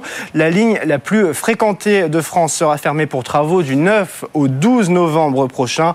SNCF Réseau y installera un nouveau système de signalisation qui doit notamment permettre d'augmenter de 25% les capacités euh, sur cette ligne. Juste à temps pour la fête des Lumières. C'est bon, c'est bon moment pour faire les travaux. Merci beaucoup Léo Dumas. On part rejoindre euh, Antoine Larigauderie qui nous attend à Euronext. Antoine, euh, du vert sur nos écrans, mais on a du mal à tenir la cadence hein, malgré un nouveau record ce matin. Oui, euh, bah, il y a les chiffres de l'inflation dont a parlé Léo, effectivement, qui sont un petit peu supérieurs aux attentes. Donc, euh, bah, du coup, ça, ça refroidit un tout petit peu l'ambiance parce qu'on a signé un nouveau record absolu ce matin lors de la première heure de cotation à 7977 points. Euh, on est 17 points en dessous, là, 7960 sur une petite hausse de 0,07%. À noter que le DAX à Francfort continue sa course en tête. Alors lui, il a sur des records historiques depuis 4 séances. On est en hausse de 0,39%. Euh, on a un Eurostock 50 qui est désormais inchangé et toujours bah, des nouvelles un petit peu mitigées du côté des, des résultats d'entreprise. Alors c'est vrai qu'on achète les euh, performances très rassurantes de Clariane qui gagne 17,2% à 2,08€. Euh, Il y a Orpea qui suit à plus 11,6% à 1 centime. C'est des secteurs qui ont été en déshérence pendant des mois et des mois et qui là, euh, grâce à des chiffres un peu meilleurs qu'attendus, se refont clairement une santé. Newen aussi, hein, qui a été euh, mis de côté, qui a été victime de cette, de cette bulle des nouvelles énergies qui s'est un peu dégonflée. Et du coup, le titre reprend vraiment de la hauteur avec des performances, là pour le coup, qui sont saluées aussi. Le titre gagne 5,5% à 23,34. Eiffage, très bon résultat, plus 4,3% à 101,55 Et puis Getlink aussi qui gagne 4%, 16,17 En revanche, il y a des réactions particulièrement sauvages, il n'y a pas d'autre mot, autour euh, de la publication d'EuroAPI qui se fait mais sanctionner, moins 47,4% hein, pour cette, cet ancien euh, spin-off euh, de Sanofi. On est à 3,57 euh, il y a deux ans, lors de l'introduction en bourse, il avait été introduit à 12 euros. On sait dire quand même la, la perte de valeur absolument abyssale avec plusieurs très fortes phases de baisse euh, suite à des publications et à des déceptions. Le groupe avait euh, d'ailleurs fait un, un avertissement très retentissant un petit peu plus tôt cette année, euh, l'année dernière. À noter Nexity aussi qui est très largement sanctionné, moins 21,7% à 10,40 euros. C'est peut-être la valeur du jour. hein, victime de la crise immobilière, le groupe est obligé de se transformer à nouveau, de tailler dans ses effectifs, de couper son dividende. Bref, une série de mauvaises nouvelles. Air France KLM, malgré des résultats records, est sanctionné. Le titre perd 7,5% à 10,55. Et puis à noter Worldline qui souffre encore ce matin, moins 3,8% à 10,59 euros. Donc vous voyez, il y a boire à manger dans ces, euh, dans ces publications d'entreprise. Et au milieu de tout ça, le CAC 40, bon, timide hausse, plus 0,09%, 7961 points. Notez que l'euro face au dollar, quand en ce moment à 1,0851, on bouge très peu hein, sur cette paire de change. Voilà, le CAC 40 en légère hausse, nouveau record ce matin. C'est le moment de votre histoire, de votre histoire financière. Tout pour investir, l'histoire d'Antoine. Nous en parlions un peu plus tôt avec Charlotte Tamer de Yomoni, Alexandre Lang de Tudigo et Stéphane Van Nuffel de Net Investissement. Faut-il investir alors que tout est au plus haut? Ça inquiète euh, certains euh, sur les marchés. Est-ce qu'on va trop vite? Est-ce qu'il y a une bulle, un excès de spéculation? Antoine, quel est votre regard? Bah, disons que bon là on va on va on va prendre le euh, on va prendre le point de vue du simple flair boursier parce que la bourse c'est pas une science exacte. Si on regarde euh, ces indices euh, boursiers, que ce soit le CAC 40, que ce soit le DAX à Francfort, que ce soit euh, Wall Street aussi qui en est très proche partout, on est effectivement sur des niveaux historiques. Euh, le Nikkei aussi euh, à Tokyo et sur pas mal de marchés, on est véritablement sur des niveaux des, des records absolus. Mais pourquoi? Ben, On le dit depuis ce matin. Si on regarde l'ensemble des publications de l'Eurostock 600, euh, le, le gros indice large, euh, très pondéré, très euh, représentatif des valeurs européennes, on se retrouve avec un maximum de bonnes surprises. Une majorité de bonnes surprises d'entreprises qui atteignent leurs objectifs de résultats, qui les dépassent, voire même qui atteignent des records de profitabilité. Et on le voit ce matin à Paris avec trois entreprises, que ce soit Getlink, que ce soit Veolia, que ce soit Air France KLM. Air France KLM, vous vous souvenez, il y a encore 2-3 ans, c'était un groupe qui allait vraiment très très mal et qui signe à nouveau des records en termes de profitabilité. Donc, si on regarde bien, après euh, quand même les très très bonnes surprises qu'on a eues aussi avec euh, des très grosses pondérations, que ce soit LVMH, que ce soit les résultats records de Total, on l'oublie un petit peu, on a des très grosses pondérations françaises et notamment euh, qui, qui codent sur le, sur le CAC 40, qui signent des records de profitabilité. Alors, record de, profit- de profitabilité, ça veut dire ben, record sur l'indice, ça paraît totalement légitime. C'est vrai que d'un autre côté, il y a aussi une petite prime, alors pas tant, euh, pas tant sur les marchés européens que du côté de Wall Street, liée à l'intelligence artificielle. On sait que du côté euh, de l'Europe, on est moins exposé, mais enfin, c'est vraiment un effet résiduel. Le gros de la machine est alimenté, encore une fois, par les performances d'entreprise, et ça, c'est plutôt rassurant. Mais du coup, le paysage boursier pourrait peut-être bien changer hein, dans, ces, dans ces prochains mois. Pourquoi? Parce que c'est vrai qu'on parle à tort et à travers des Magnificent Seven, on en parle euh, allez, tous les jours. On sent que c'est en train de se segmenter, ça on l'avait dit Mm. euh, aussi. euh, voilà, avec, avec quatre qui font la course en tête et puis trois qui commencent à être un petit peu distancés, avec d'autres qui pourraient les rejoindre. Bref, mais Citigroup sort une euh, très jolie analyse sur ben, euh, des valeurs qu'il va falloir regarder en Europe. Un petit groupe de 7 aussi qui pourrait très bien dépasser les Magnificent Seven. Alors pas en termes de capitalisation, mais en termes de dynamique boursière. Et euh, City euh, cite notamment alors des grands du luxe, que soit euh, LVMH, que ce soit euh, Richemont. Ferrari aussi qu'on peut mettre euh, un petit peu dans le même secteur bien sûr, mais aussi Novo Nordisk bien sûr, et euh, également SAP et Schneider Electric. Schneider Electric euh, qui a fait son entrée dans le club des valeurs au-delà des 100 milliards d'euros de capitalisation. Donc toutes ces valeurs sont à regarder parce que effectivement l'Europe a son coup à jouer dans ce cycle haussier des marchés qui pourrait dépasser en dynamique celui de Wall Street. Oui, et SAP, hein, je lisais ça ce matin, qui est aussi gros que la totalité du secteur auto dans le DAX. Hum, Totalement, ouais. Effectivement, et c'est pas une mince affaire hein, avec les grands noms de l'auto qui est à côté au DAX, mais SAP, hein, l'IA, L'IA, Mm, mm. les dynamiques euh, dans la high-tech, ils sont au centre du jeu et en Europe, ils ont une place vraiment prépondérante, donc c'est pas du tout usurpé là non plus. Bon, vous nous citez euh, City qui fait cette analyse. Euh, Moi, je vous cite notre confrère Anthony Bondin de Zone Bourse qui a identifié euh, ces sept merveilles. Ces sept merveilles européennes. Lui, dedans, il met Novo Nordisk, ACA, SML, LVMH, Hermès, SAP, Siemens et Schneider Electric. Voilà, pour briller en société, nous aussi, on a notre club des Ouais, on est à peu près, euh, on est à peu près là-dessus. Ouais. Merci beaucoup Antoine pour ce décryptage et pour cette histoire. Vous restez avec nous pour surveiller ce qui se passe du côté du CAC 40. Et puis nous, de notre côté, pour investir, on marque une petite pause et après c'est l'heure de l'IMO avec Marie Cœur de Roi et euh, notre, notre cartographe aujourd'hui. À tout de suite. Tout pour investir. La place de l'IMO. La place de l'IMO, c'est tous les jours dans Tout pour investir. Marie Cœur de Roi nous a rejoint. Bonjour chère Marie. Bonjour Lorraine. Nous recevons beaucoup de messages pendant le direct et puis au-delà. Sur vos sujets immobiliers, vous nous écrivez, vous nous sollicitez. Hier, pendant le direct, Senjiz nous a écrit, il est propriétaire, il voulait savoir si c'est possible d'acheter le crédit principal en plus du crédit à euh, la consommation auquel il a souscrit. Euh, vous avez une réponse pour notre auditeur. Oui, j'ai travaillé pour notre auditeur. Je le regarde droit dans les yeux et plutôt droit dans la caméra. Et j'ai demandé à un contact qu'on aime beaucoup sur BFM Business, en l'occurrence Sandrine Alonier, de vous financer. Et elle m'a répondu, je vous lis sa réponse euh, textuellement. Oui, bien sûr, c'est tout à fait possible. Ça s'appelle du regroupement de crédit. Le principe, c'est donc de racheter l'ensemble des crédits, donc le crédit IMO, le crédit conso, le crédit auto, tout ça, tout ça, tout ça. Et alors, l'intérêt, c'est qu'évidemment, vous allez regrouper sous un même crédit l'ensemble de crédits qui ont Hmm. des taux un peu différents. Donc, on les regroupe en un seul. C'est une durée qui peut aller jusqu'à 25 ans, nous dit Sandrine. Résultat, bah, la nouvelle mensualité, elle est fortement diminuée par rapport à la somme des mensualités qu'on avait auparavant. Le hic, et elle le précise quand même, c'est qu'en faisant ça, on a des taux qui sont souvent plus élevés. On est autour de 5%, me dit-elle. Euh, et puis, il y a des frais de dossier qui équivalent à 2% du montant de crédit. Donc, c'est pas rien du tout. Mais après, voilà, la conclusion de l'histoire de ce regroupement de crédit, c'est qu'on arrive quand même à diminuer très nettement euh, l'endettement euh, de celui ou celle qui aurait recours à ce regroupement de crédit. Donc voilà, j'espère que la réponse était suffisamment complète. Continuez à nous envoyer les questions. On y répond, vous voyez. Merci Marie, merci Sandrine Lalolier. Mais Sandrine n'est pas avec nous. Nous avons un homme, un cartographe aujourd'hui avec nous, de l'équipe de Terre de Données. Son président, c'est Julien Cresp. Bonjour Julien.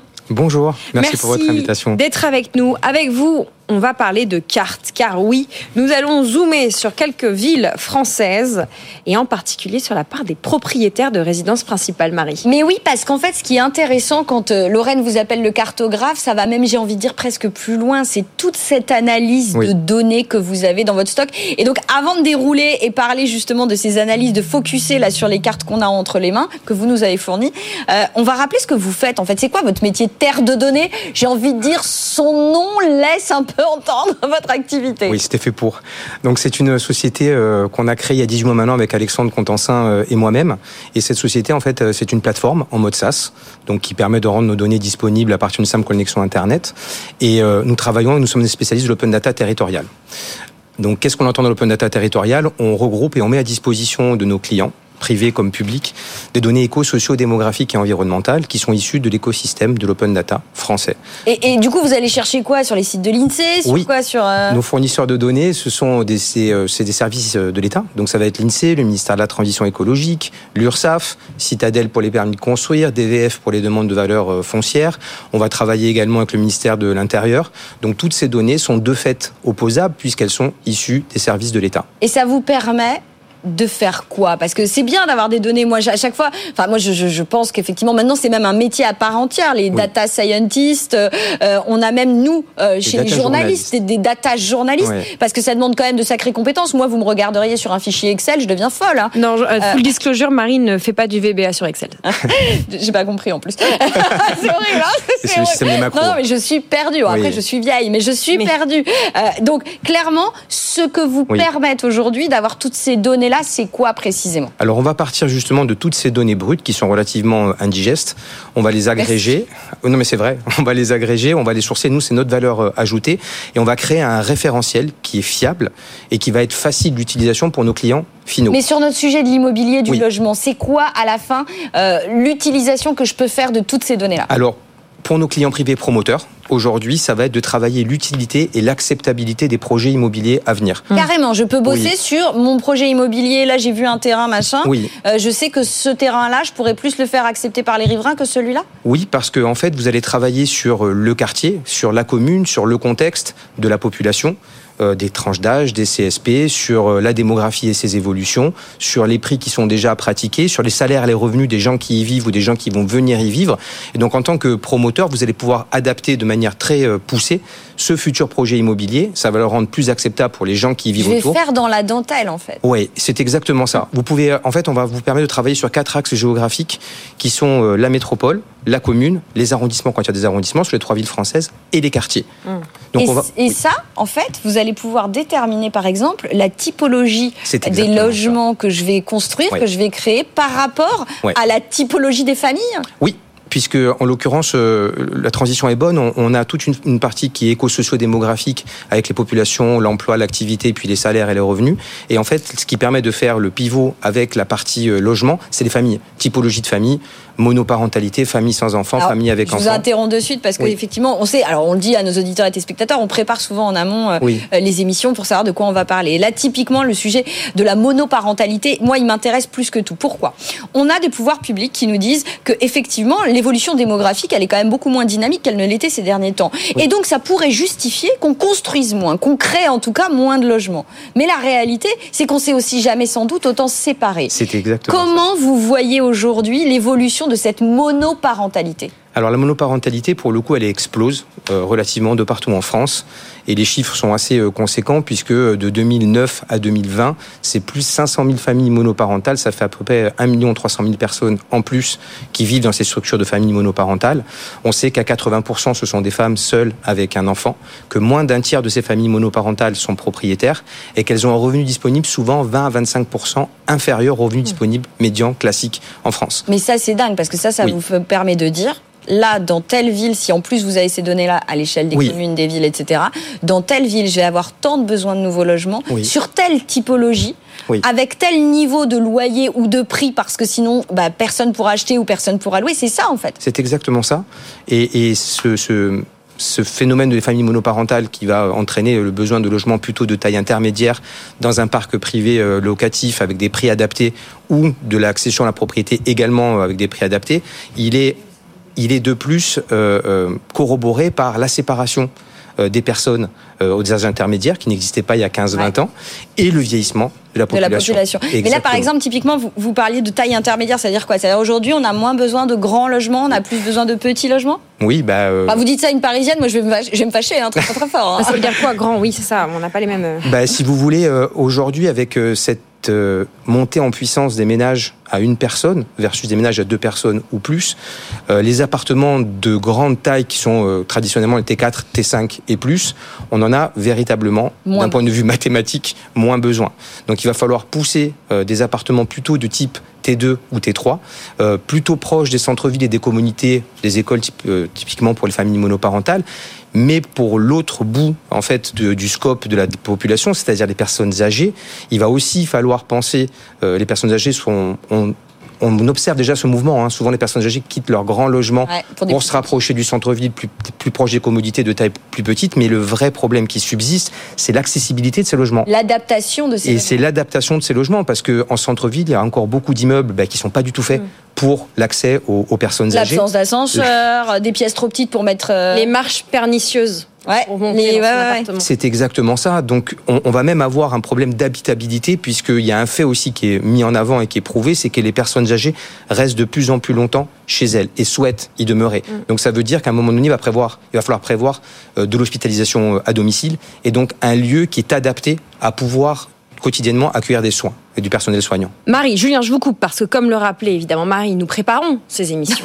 Or moi, depuis 10 heures, je parle et je tease à l'antenne, c'est-à-dire que je, je préviens nos auditeurs qu'on va parler de la part des propriétaires dans les villes parisiennes, Euh, pardon, dans les villes françaises. Oui. D'où le prisme. Apportons, apportons un petit peu d'éléments à nos auditeurs, Oui. s'il vous plaît, cher Julien, cher Marie. Vous avez analysé et vous êtes venu avec des très belles cartes que j'ai imprimées en format euh, géant parce que je deviens un peu. Je savais même pas, en plus, je ne savais Oui. même pas qu'on pouvait imprimer imprimer sur de telles feuilles dans la rédaction. Marie, votre le incompétence digitale est en embarrassant. Bref, blague à part. Vous, avez, euh, vous êtes venu avec une série de cartes. Bordeaux, Nantes, euh, métropole européenne de Lille, Oui. euh, Paris, évidemment, Grand Paris. euh, qui disent quelque chose du pourcentage de propriétaires. Est-ce que vous pouvez résumer à l'échelle de la France et si on peut zoomer un petit peu sur Ouais, ces sur ces villes, villes, ouais, ouais. Marie, je vais vous confier mes cartes parce que moi je les ai. euh, J'ai des grandes feuilles de papier, j'adore. Sur ce, sur ce sujet-là, on, on a voulu mettre euh, en, en exergue euh, sur ces quatre euh, ou cinq métropoles régionales que les villes-centres, en fait, qui constituent ces métropoles, que ce soit Bordeaux, que ce soit Lille, que ce soit Paris ou Nantes, en fait, sont des villes où le taux de propriétaires est très inférieur à la, moyenne, moyenne nationale. nationale. C'est exactement ça. La moyenne nationale, on la rappelle, c'est presque 58%. C'est ça. 58%, j'arrondis, Oui. au-dessus euh, des Français, des Françaises sont propriétaires de leur maison principale. Nous sommes un pays de propriétaires, on le sait, d'où la place de l'immobilier aussi dans cette séquence. Exactement. Si on ne l'est pas, on souhaite l'être, on espère l'être. Oui. 58%. Granularisons au niveau des villes. Ouais, euh, bah, c'est des pourcentages qui sont euh, effectivement très très très variables. Ouais, au mieux, on est à un tiers, quoi. Oui, c'est ça. au mieux, on est à un tiers. Et effectivement, euh, quand on, au plus on s'éloigne, hormis pour la métropole euh, du Grand Paris, hein, mais au plus on s'éloigne de ces villes-centres, Ouais, alors je sais pas si on peut zoomer. euh, Mm. je je m'adresse à, la régie. Je sais pas si on peut zoomer, mais tout ce qui est rouge, vous voyez, c'est là où on a franchement une très très nette minorité euh, de propriétaires. On est en là, dessous de la moyenne Paris. nationale. Alors que par exemple, je prends, je sais pas, Lille, on voit qu'effectivement là pour le coup, on est sur euh, bien centré. euh, là, il y a du il y a du rouge, donc il y a peu de propriétaires, mais effectivement, Ouais. plus je m'éloigne, plus les prix sont faibles et donc plus j'ai de propriétaires. C'est- Évidemment. C'est exactement ça. Vous Euh, comparez des villes qui sont comparables. Oui. C'est-à-dire que quand on parle de la métropole nantaise, euh, métropole lilloise, métropole bordelaise, en termes de nombre d'habitants et de superficie, on peut, on a- les comparer. Surtout en termes de densité d'habitants, en De- termes de densité de, densité, population. Exactement. Donc c'est des, c'est des choses qui sont tout à fait euh, comparables. Et, Mais ça et- dit quoi en fait? Parce que je vous interromps parce Oui. que c'est chouette d'avoir des super data et tout ça. Oui. Mais là justement votre Oui. but ultime c'est de me dire quelque chose derrière ces data. Me dire que oui effectivement il y a une minorité de propriétaires dans des villes qui sont relativement chères, ça me paraît être une évidence. Maintenant ça me sert à quoi si je suis euh, euh, aménageur, euh, une collectivité locale, un promoteur? Qu'est-ce que j'en fais de ces données? Ça va servir euh, notamment à, s- à- à- à mettre le doigt sur ce phénomène et à penser en fait l'habitat de demain pour pouvoir essayer justement de donner un peu plus de place à l'accession à la propriété dans ces endroits qui sont déjà euh, bah, très peu dotés ou avec des, avec des prix qui sont tellement chers que c'est devenu très compliqué. Aujourd'hui, on sait que par rapport au zéro artificialisation net, il va être de plus en plus compliqué euh, de s'étendre. De toute façon, ce sont déjà des, des communes Des qui sont qui sont très denses. Ouais, exactement, ouais, et que donc on va pouvoir passer par de la réhabilitation, euh, beaucoup de réhabilitation certainement dans les prochaines années, euh, de la surélévation. Euh, Le véritablement foncier aérien. du foncier euh, du foncier aérien euh, pour essayer justement il y a toujours une forte appétence hein, pour ces grandes métropoles. L'exode rural ou l'exode de ces villes qu'on aurait vu post Covid il est finalement assez beau il est plutôt remis en question donc c'est de pouvoir densifier de manière euh, intelligente ces, euh, ces grandes métropoles pour pouvoir faire diminuer un tant soit peu si c'est possible les prix en euros par mètre carré euh, mais également euh, Développer des dispositifs. Vous Oui. parliez du BRS, le bail réel Ouais. solidaire par exemple. Ouais, le BRS, le BRS c'est quelque chose de très intéressant pour des communes qui veulent permettre à des typologies de familles de venir s'installer. Donc c'est soumis évidemment aux conditions de ressources, mais dans des communes du sud de la France, beaucoup travaillent sur ces sujets-là pour pouvoir redynamiser en fait les communes, pour pouvoir faire revenir des jeunes couples avec des, des familles, pour pouvoir redonner un second souffle à leur, Vous leur parlez exactement aussi de la même manière du co-living. Exactement. Et, euh, et le co-living, il va être euh, hyper important dans les années à venir, tant pour les familles monoparentales que pour les couples qui se séparent de plus en plus, que pour les personnes âgées. Et même, donc ça, ça, ça va, devra être pris en compte dans le neuf, évidemment, mais ça va également devoir être pris en compte dans les opérations de de réhabilitation. réhabilitation. euh, euh, D'un mot rapidement, euh, il y a des gens qui vous appellent pour les euh, transformations de bureaux en logement là en ce moment? Ça se fait, oui, exactement, ça se fait. On va certainement avoir une loi simplificatrice sur la mutation Ouais. en fait de ces euh, de ces bâtiments, et il y a un vrai gisement, euh, notamment euh, en proche région parisienne, à pouvoir utiliser pour peut-être permettre l'accession à des euh, gens qui n'ont pas l'opportunité aujourd'hui de devenir euh, propriétaires. Voilà, la donnée au service de l'immobilier, de la politique immobilière, Oui. j'ai envie de dire. Ouais. hein. Euh, c'est de donné l'aménagement. euh, au service de l'aménagement, de ce qu'on peut faire. On le voit, il y a plein de solutions. D'abord avoir de la donnée, avoir l'info, l'analyser pour pouvoir prendre les bonnes décisions. C'est ce que vous faites avec votre équipe, Julien Cresp, présidente de Terre de Données. Ces cartes, il faudrait qu'on les conforte, qu'on les confronte, vous savez, quand on fait le match des villes. Euh, Ah, mais on a fait euh, ouais, Toulouse on a versus Toulouse, Bordeaux, Bordeaux, la ouais, semaine ouais. dernière. Si on a vu la- cette granularité euh, des métropoles, euh, ça pourrait augmenter encore On en a beaucoup. la valeur de ce match. on va les mettre en contact, on va Oui. créer des histoires d'amour. Voilà, il se passe euh, des connexions business sur ce plateau. Merci beaucoup Marie Cœur de Roy, merci Julien et toute l'équipe de Terre de Données. Euh, vous restez branchés avec nous. Petite pub après ces jeudis. On parle des trackers, on parle des ETF. Est-ce que c'est encore le bon moment d'investir via des ETF dans l'IA Comment faire? Quels sont les différents thèmes de l'IA qui sont accessibles avec les trackers? On en parle avec BlackRock, l'équipe d'iShare, Arnaud Géant. Et puis après ça, on parlera sans aucune transition d'art contemporain. Comment commencer à rêver, comment commencer à construire sa collection d'art avec la maison Arcurial. À tout de suite après la pub.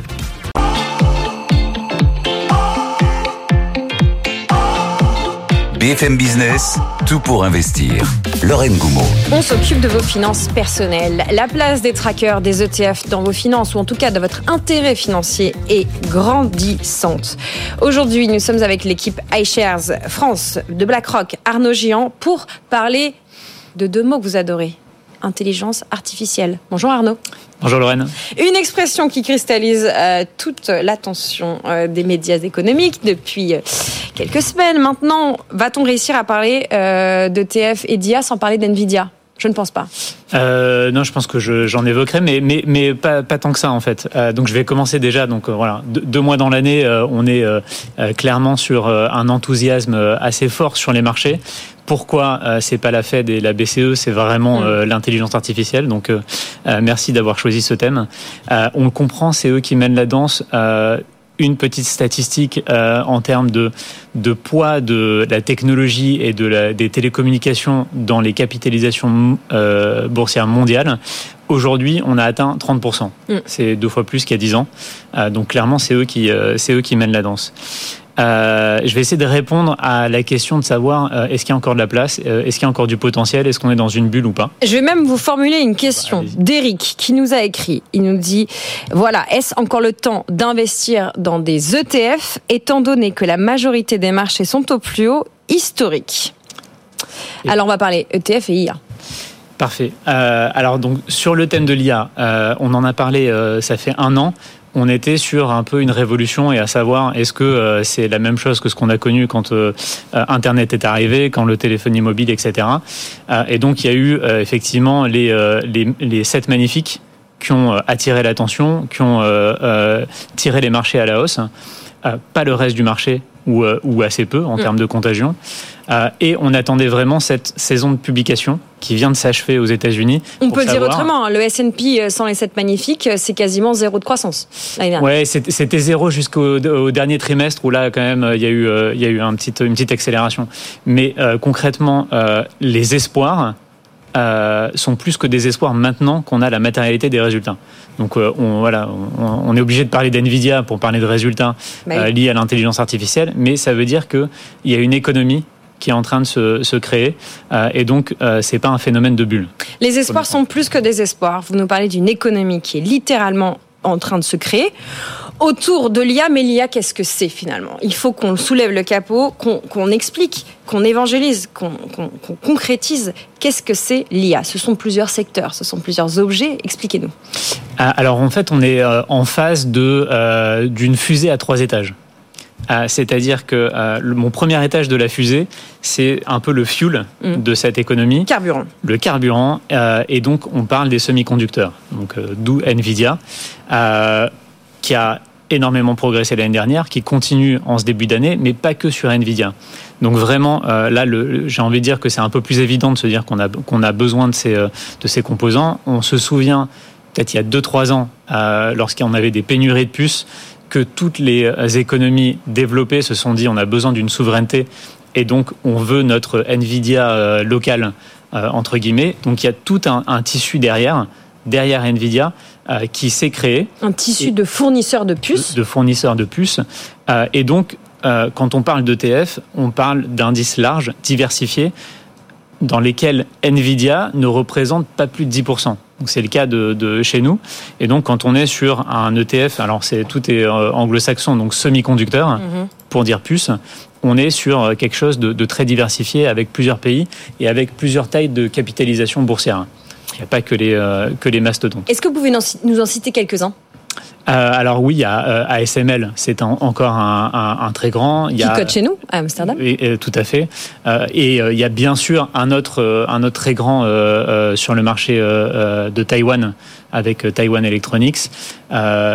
C'est pas un phénomène effectivement euh, euh, uniquement américain, c'est un phénomène généralisé.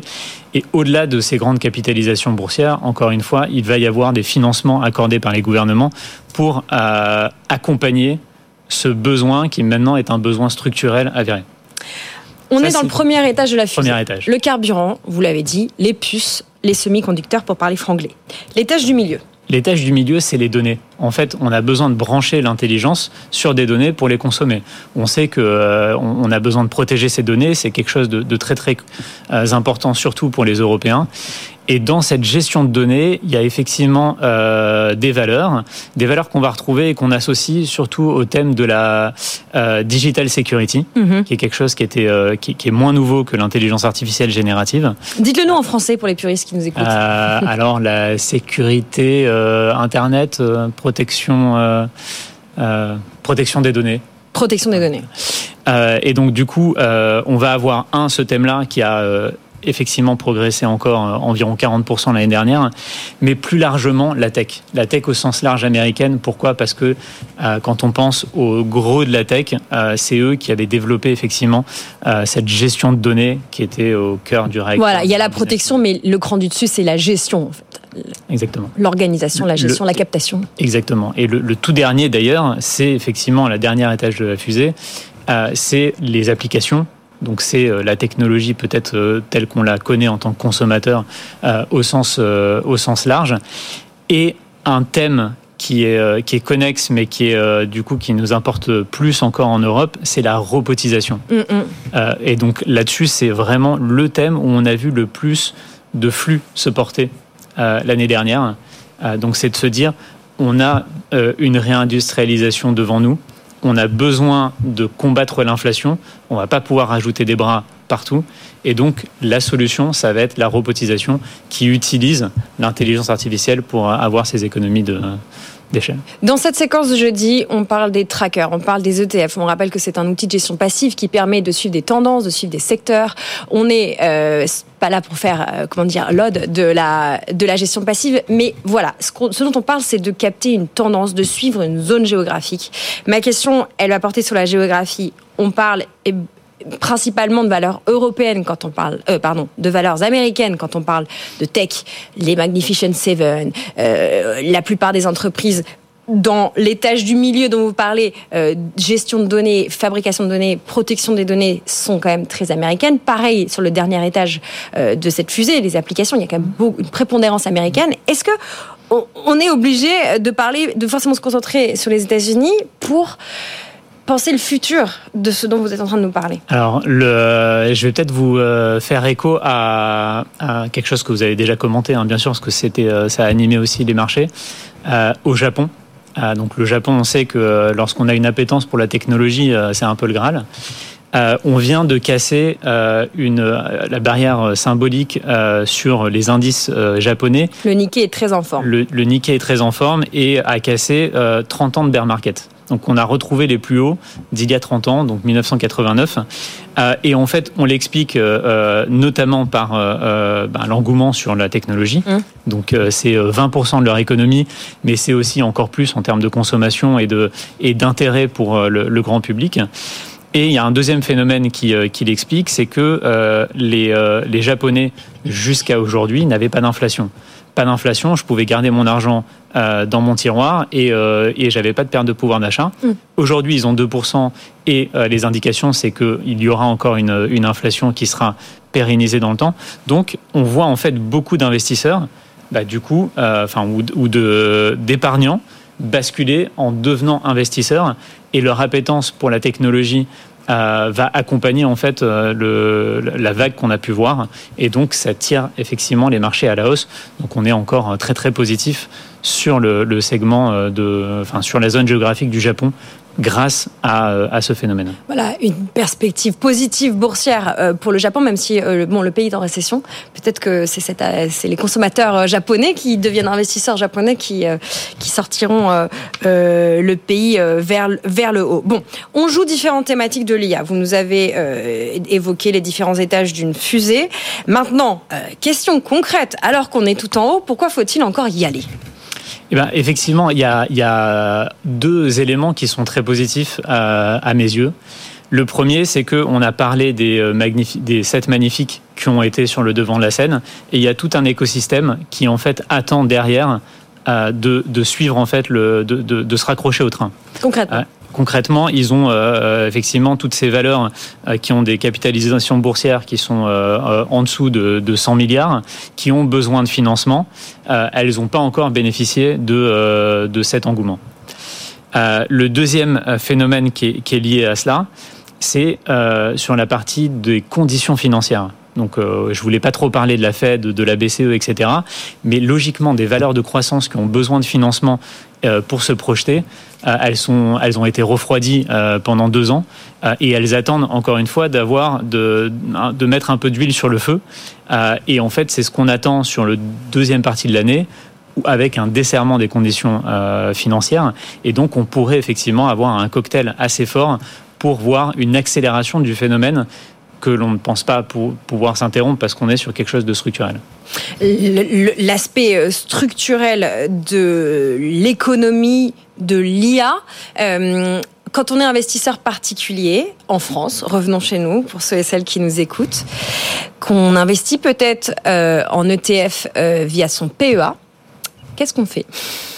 Alors, c'est euh, ma question à titre individuel, bien sûr, mais c'est surtout celle de Mathéo qui nous suit et euh, qu'on salue. Euh, il voudrait savoir si dans le futur, il y aura des ETF éligibles au PEA sur l'IA.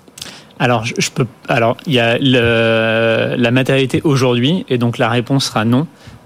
pourquoi? Parce que donc PEA c'est un plan épargne action, mhm. mais donc il y a des, contraintes de zone géographique. Donc on parle de, de l'eurozone pour cet univers, et que aujourd'hui l'IA euh, en Europe, n'a pas la profondeur de marché pour permettre d'avoir un ETF liquide et diversifié, qui sont en fait les prérogatives d'un lancement. Donc aujourd'hui, c'est pas le cas.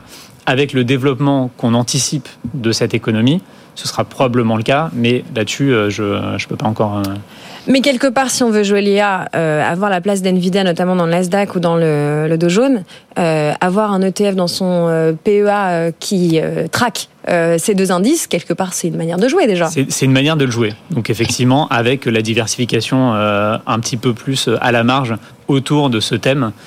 qui, qui aujourd'hui a encore besoin un peu d'être de mûrir pour avoir un, des indices qui sont purs. Bon, et quelque part jouer le Nikkei, est-ce que c'est une manière de surfer sur ces bah, C'est en fait, le, comme je le disais, les, euh, à, au lendemain des saisons de publication, cette euphorie, elle a eu une contagion. Donc c'est-à-dire que quand on achète euh, effectivement même le S&P 500, même le MSCI euh, Monde, eh ben, on se retrouve effectivement avec le thème de l'IA quasiment comme thème numéro un hmm. en termes de, pondération et de, de, jeu. Donc oui, c'est le cas. Après, c'est effectivement de se dire, est-ce que j'ai joué le thème structurel et que j'ai éliminé tous les bruits autour euh, qui peut impacter euh, les marchés, la gouvernance, euh, les, les, géopolitiques, etc. Ben non, pas dans ce cas-là. Il faudra encore attendre d'avoir un peu de maturité pour pour créer les indices euh, nécessaires. Voilà, on se parle, on est le 29 février 2024, pour ceux qui nous écouteraient en podcast à une autre période.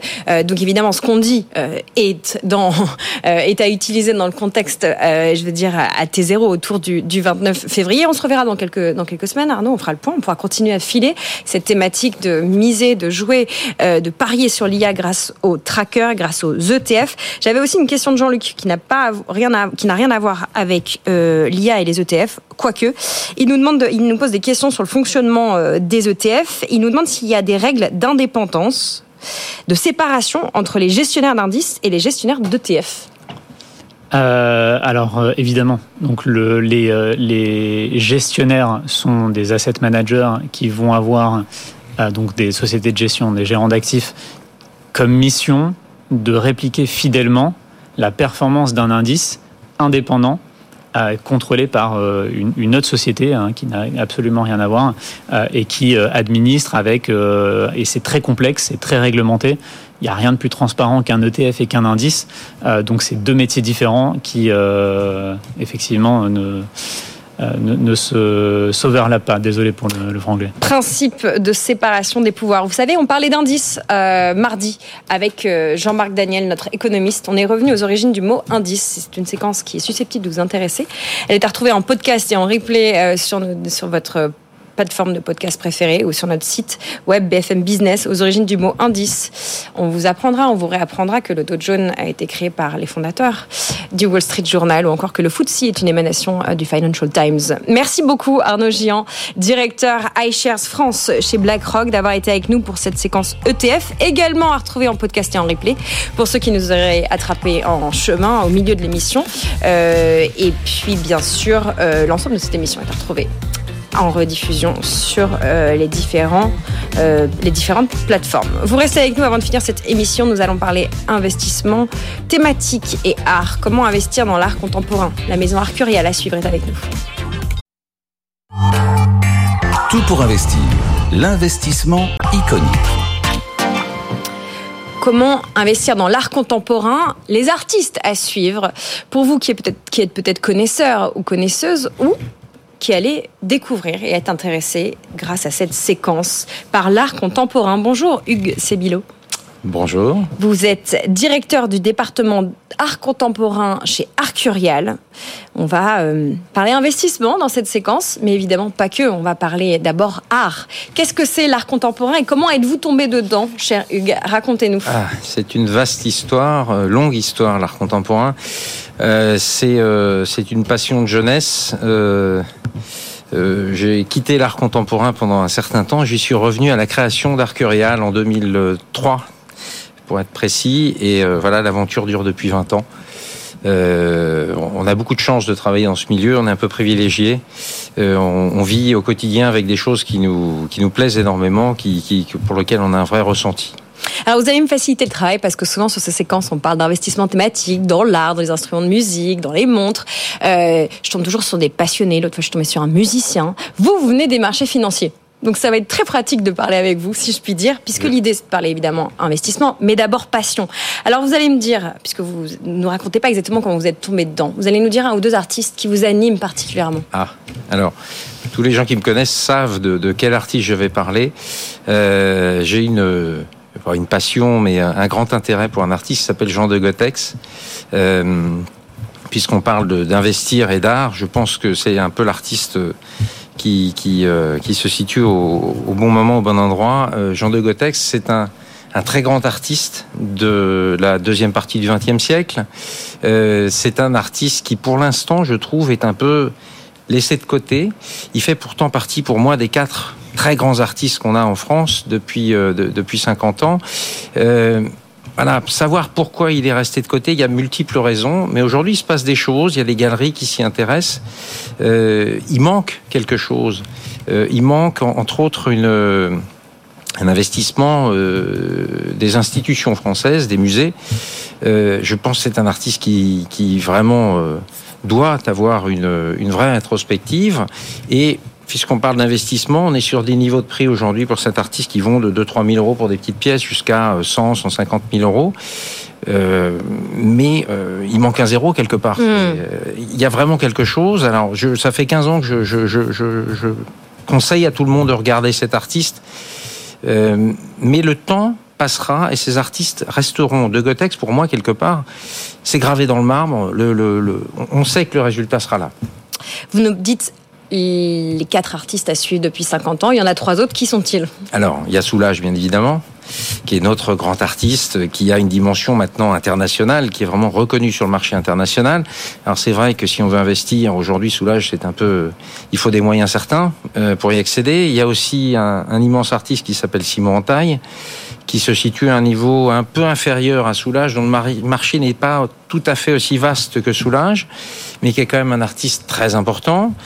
Euh, et enfin, un, alter ego, je dirais, de, de Jean de Gotex, qui est Martin Barré, euh, qui euh, qui lui aussi est un peu dans le même schéma que, que de Gotex, qui euh, pour lequel je pense euh, la, la vision à long terme est bonne et positive en tout cas. euh, voilà. Et, et- et à savoir que je parle de ces quatre grands artistes, il y a, il y a beaucoup d'artistes, il y a une foison d'artistes sur cette période.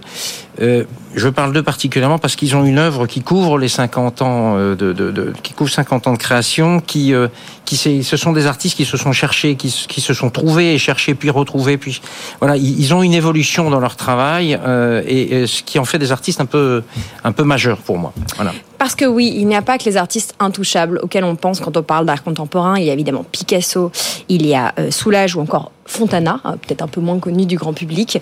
Oui. Euh, il y a ces artistes-là qu'on peut commencer à suivre. Alors, est-ce que vous pouvez essayer de convaincre ceux et celles qui nous écoutent et qui nous regardent que investir dans des artistes d'art contemporain, c'est intéressant, y compris financièrement, mais que ça vaut le coup aussi de s'y mettre pour sa culture Voilà. générale Alors absolument. Vous avez dit beaucoup de choses dans une question. Euh, pour s'y mettre pour sa culture générale, en fait, il, faut en effet un peu euh, avoir euh, une appétence. Il faut, mais il faut, il faut s'aiguiser l'œil, il faut regarder, il faut essayer de, de comprendre, il faut venir nous voir. Nous, euh, chez Arcurial, on est là, on, je dirais, on, accueille les gens, on a un endroit qui est, exceptionnel, il faut pousser la porte, il faut venir nous voir, il faut nous poser des questions. Euh, on a en effet un certain savoir qu'on est ravi de transmettre. Euh, voilà, je, pense que souvent les, gens viennent nous voir et n'osent pas.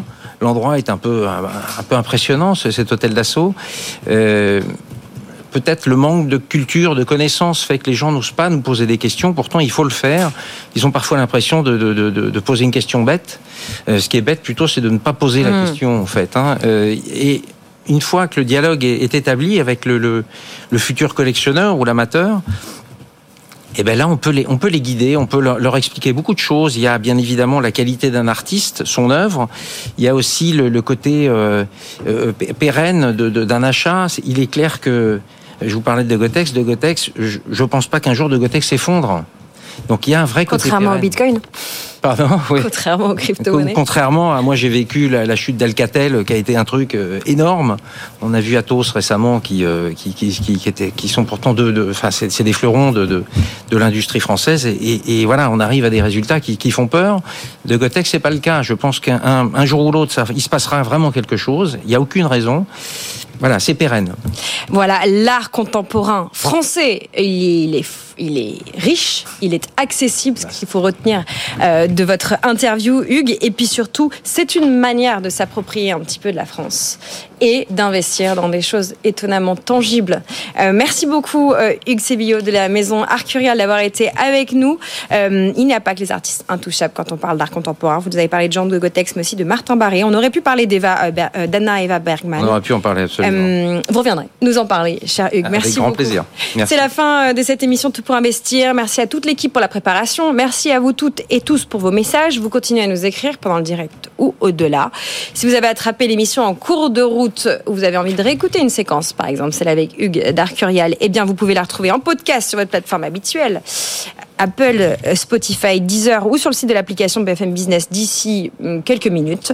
Demain, on sera en rendez-vous dès 10h. C'est vendredi. Nos experts de l'immobilier euh, réunis pour décortiquer les sujets qui vous concernent en tant qu'investis- qu'investisseur ou wannabe investisseur immobilier. Et puis c'est vendredi. Crypto, Amaury Tonquedec sera avec nous pour son édito hebdomadaire. Et d'ailleurs, il est déjà avec nous puisque son émission est à 15h. Amaury, le Bitcoin euh, cote à tour de 62 745 dollars, le programme de l'émission.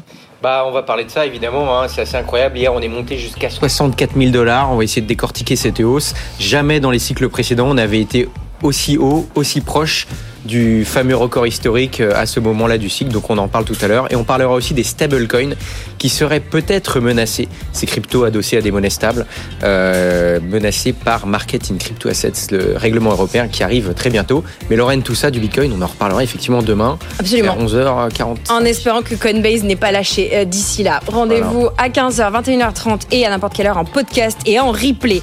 Avant ça, d'ici 3 minutes, nous sommes en retard. Sandra Gandou, on prend les manettes de Avec vous. Le programme du jour jour, chère Sandra bah, Le programme du jour, c'est vos questions, celles que vous nous posez à cette adresse avec vous à bfmbusiness.fr. On va parler de niveau de salaire, on va parler de formation des managers à la génération Z, de commando PC Vente ou encore de promotion de son travail. Toutes vos questions à cette adresse avec vous à bfmbusiness.fr et en live sur LinkedIn dans un instant. La libre antenne de l'économie qui répond à vos questions. Entrepreneurs, indépendants, patrons, patronnes, salariés, stagiaires, étudiants. Tout est dans cette émission. Ça commence dans 3 minutes sur BFM Il est 11h57. À plus tard, restez branchés. Tout pour investir sur BFM Business.